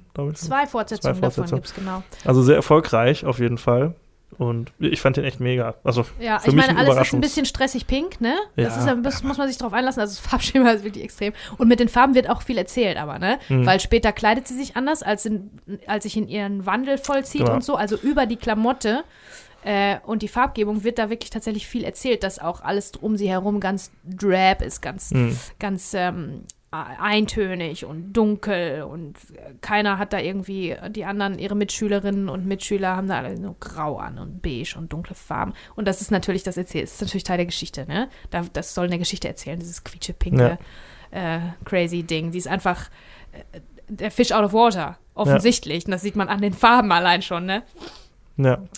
Ähm, ja, ein kleiner, kleiner Fun-Fact, kleiner Trivia-Fact. Ich weiß ja, dass unsere äh, Zuhörer das gerne mögen. Äh, Reese Witherspoon hat sich vertraglich zusichern lassen, dass sie die, die Ausstattung für ihre Rolle behalten darf und hat sie auch. Oh, ja, okay. Das hätte ich zum Beispiel nicht gedacht, dass sie privat also diese Sachen abfeiert da irgendwie. Also. Ja, ah, für die nächste äh, Halloween-Party bestimmt nicht verkehrt, ne? Ja, also. wirklich ganz schön drüber alles. Naja, aber ja, freut mich, dass es dir gefallen hat. Ja, für mich ein absolut, also ist jetzt kein Geheimtipp, ne, aber ich kannte den halt, wie gesagt, nicht und deshalb war es für mich echt ein Überraschungshit jetzt in, ja, ja. im Jahr 2001. Hatte ich nicht so erwartet. Ja. War eine gute Zeit.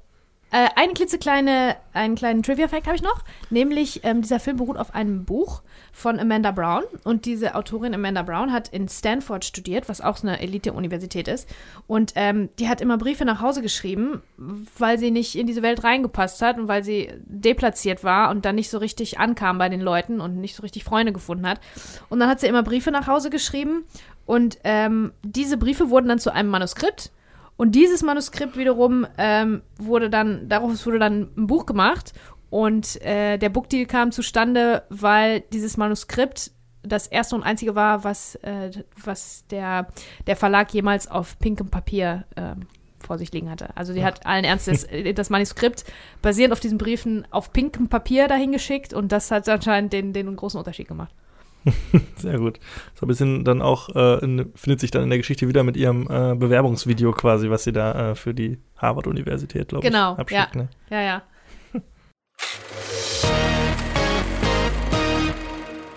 Ja gut, das war der November 2001. Einiges los. Äh, Wir haben auch ein paar Filme nicht besprochen. Ähm, es waren auch ein paar prominentere Filme dabei, deshalb möchte ich die an dieser Stelle kurz nennen. Scary Movie 2 kam zum Beispiel auch im November raus. ja. Mhm. Wir nicht drüber gesprochen. Driven hatte ich gerade schon mal angesprochen bei der Golden Himbeere. Das ist ein Sportfilm. Wäre eigentlich was für mich gewesen. Mit Sylvester Stallone und Till Schweiger auch. Ach, Das ist aber ziemlich kacke. Ach, ziemlich blöd, kacke. Den hätte ich auch gerne besprochen. Ja. Und ähm, zum Beispiel noch die letzte Festung mit Robert Redford. Also da war schon viel los. Und äh, ja, als nächstes gibt es dann den Dezember, den großen Jahresabschluss. Ja, Und äh, ja, da freue ich mich persönlich ja sehr drauf, muss ich sagen. ich auch. Aber bevor wir dazu kommen, haben wir noch unsere allmonatliche Film-Challenge, Yay. Wer Filmzeitreise-Challenge. ist denn dran? Ich glaube, letztes Mal habe ich eine Zahl genannt. Ähm, dann wärst du diesmal dran. Nochmal kurz äh, zur Erklärung. Also, wir haben hier so ein paar von diesen 30 Tage Film-Challenge Social Media Game-Dingern uns hier äh, bereitgelegt und nennen jetzt einfach irgendeine Zahl zwischen 1 und 30, die uns einfällt, und dann lese ich mal oder stelle ich mal eine Aufgabe. Ähm, kann natürlich sein, dass wir auch mal Zahlen mehrfach nennen, aber wie gesagt, haben wir auch mehrere von diesen, äh, von diesen Sheets hier, diesen Fragensheets. Dann kannst du einfach mal eine Zahl nennen zwischen 1 und 30. Die vier. Die 4. Die 4 habe ich, glaube ich, tatsächlich schon mal genannt, aber ich nehme einfach ein anderes, äh, ein anderes, einen anderen Zettel. Und das ist sehr schön. Ein Film mit einer Nummer im Titel. Und ich glaube, es ist ein Film gemeint mit einer Nummer im Titel, den du auch magst. Nicht einfach Mhm. irgendein Film mit einer Nummer im Titel. Okay, ja, Das muss also ich auch mal kurz überlegen. fällt mir natürlich zuerst äh, die 23 ein. Der deutsche Film 23 Ah, okay. äh, mit August Diel. Mega gut, aber äh, Super 8 würde ich auch gut finden. Welchen nehme ich jetzt? Von J.J. Abrams, ne? Von J.J. Abrams, genau. Der hat, das ist so ein bisschen sein Goonies. Auch mit so ähm, Kindern, die, die, äh, also es hat, und es gibt UFOs und Aliens und das ganze Programm und äh, Kinder drehen einen Film in den 80er Jahren mit ihrem, mit ihren, mit ihrer Kamera und so und sind dann so eine richtige Crew und dann verliebt sich der Regisseur in, die, in, die, in den Star und holt das Mädchen ran sozusagen, um mit der zusammenzuarbeiten, um die kennenzulernen und das ist halt so, ja, und währenddessen äh, entspinnt sich da in diesem kleinen Dorf so eine Art äh, ähm, Alien-Invasion. Und äh, die zeichnen das alles auf auf, ihren, äh, auf ihrer Super 8-Kamera. Und ähm, ja, das ist halt so ein richtiges Abenteuer, so ein Abenteuerfilm. Ähm, mit so Goonies-Vibes, weil die einfach die Kinder super cool zusammen spielen. Mhm. Jetzt habe ich doch über Super 8 geredet. Aber 23 ist ein deutscher Film ähm, über den Hacker Karl Koch, der ähm, auch ein bisschen besessen war von der Zahl 23 und der sich das vermeintlich das Leben genommen hat. Möglicherweise, Verschwörungstheorien sagen, möglicherweise ist er auch umgebracht worden. Äh, ein sehr äh, talentierter Hacker, junger Mann, ähm, äh, troubled, also sehr ähm, äh, hatte es schwierig, hatte psychische Probleme auch und so weiter. Man weiß nicht genau, was mit ihm passiert ist. Es bleibt ein Mysterium, aber die Zahl 23 hat eine ganz große Rolle gespielt. Und ähm, ja, natürlich bietet das ganz viel Nährboden für Verschwörungen. Und der Film ist wirklich auch sehr, sehr cool. Ein deutscher Film, ich glaube von 98 ist der. Okay, ja, guter Tipp. Ich gehe jetzt gerade gedanklich mein äh, DVD- bzw. Blu-ray-Regal durch, weil ich das, ich weiß, es ist ein großes Sakrileg, alphabetisch geordnet habe. Ne? Und äh, jetzt gucke ich gerade mal ganz oben links. Hm, was könnte da alles so stehen? Da fallen mir Sachen ein wie 2001 oder ist im Weltraum, die zwölf Geschworenen oder 300 oder sowas. Aber ich nehme was anderes. Ich nehme sieben. Zählt das auch? Oh, ich wünschte, ich hätte es gesagt. Also im Englischen Seven ist die sieben, also auch die Zahl ist die Zahl drin. 7. Ach Ja. ja, den liebe ich. Ja, Den liebe einer ich. meiner Das- absoluten Lieblingsfilme. Ja, ist, glaube ich, mein Lieblingskrimi aller Ja, Zeiten. Mein ist Lieblings- mega. oder Thriller. Der ist mega. Also von äh, David Fincher äh, mit Brad Pitt und äh, Morgan Freeman. Ähm, um, da geht es um eine Mordserie, die äh, an den sieben Todsünden sich orientiert. Und mega düster, mega eklig, auch teilweise schockierend. Und ein Ende, was einen wirklich äh, Fingernägel-Count äh, da sitzen lässt. Ja. Also wirklich von vorne bis hinten super spannend, super atmosphärisch. Ja. Ein absolut geiler Film. Also einer Stimmt. meiner absoluten Lieblingsfilme. Und äh, ja, fällt mir jetzt direkt ein. Oh, die Challenge hast du gewonnen, Franz, auf jeden Fall. Ich habe zwar zwei genannt, aber du hast den besseren genannt. Wirklich. Ja, sind wir gespannt, was ihr äh, uns nennt. Äh, Genau. Filme, die ihr mögt, mit einer Zahl im Titel. Und äh, ja, vielen Dank fürs Zuhören und fürs immer fleißige Mitmachen bei äh, unserer Instagram-Film-Challenge. Ja, das macht wirklich richtig Spaß. Finde ich toll, dass ihr euch da alle so reinhängt. und äh, dann sagen wir mal bis nächsten Monat. Bis dann. Filmzeitreise.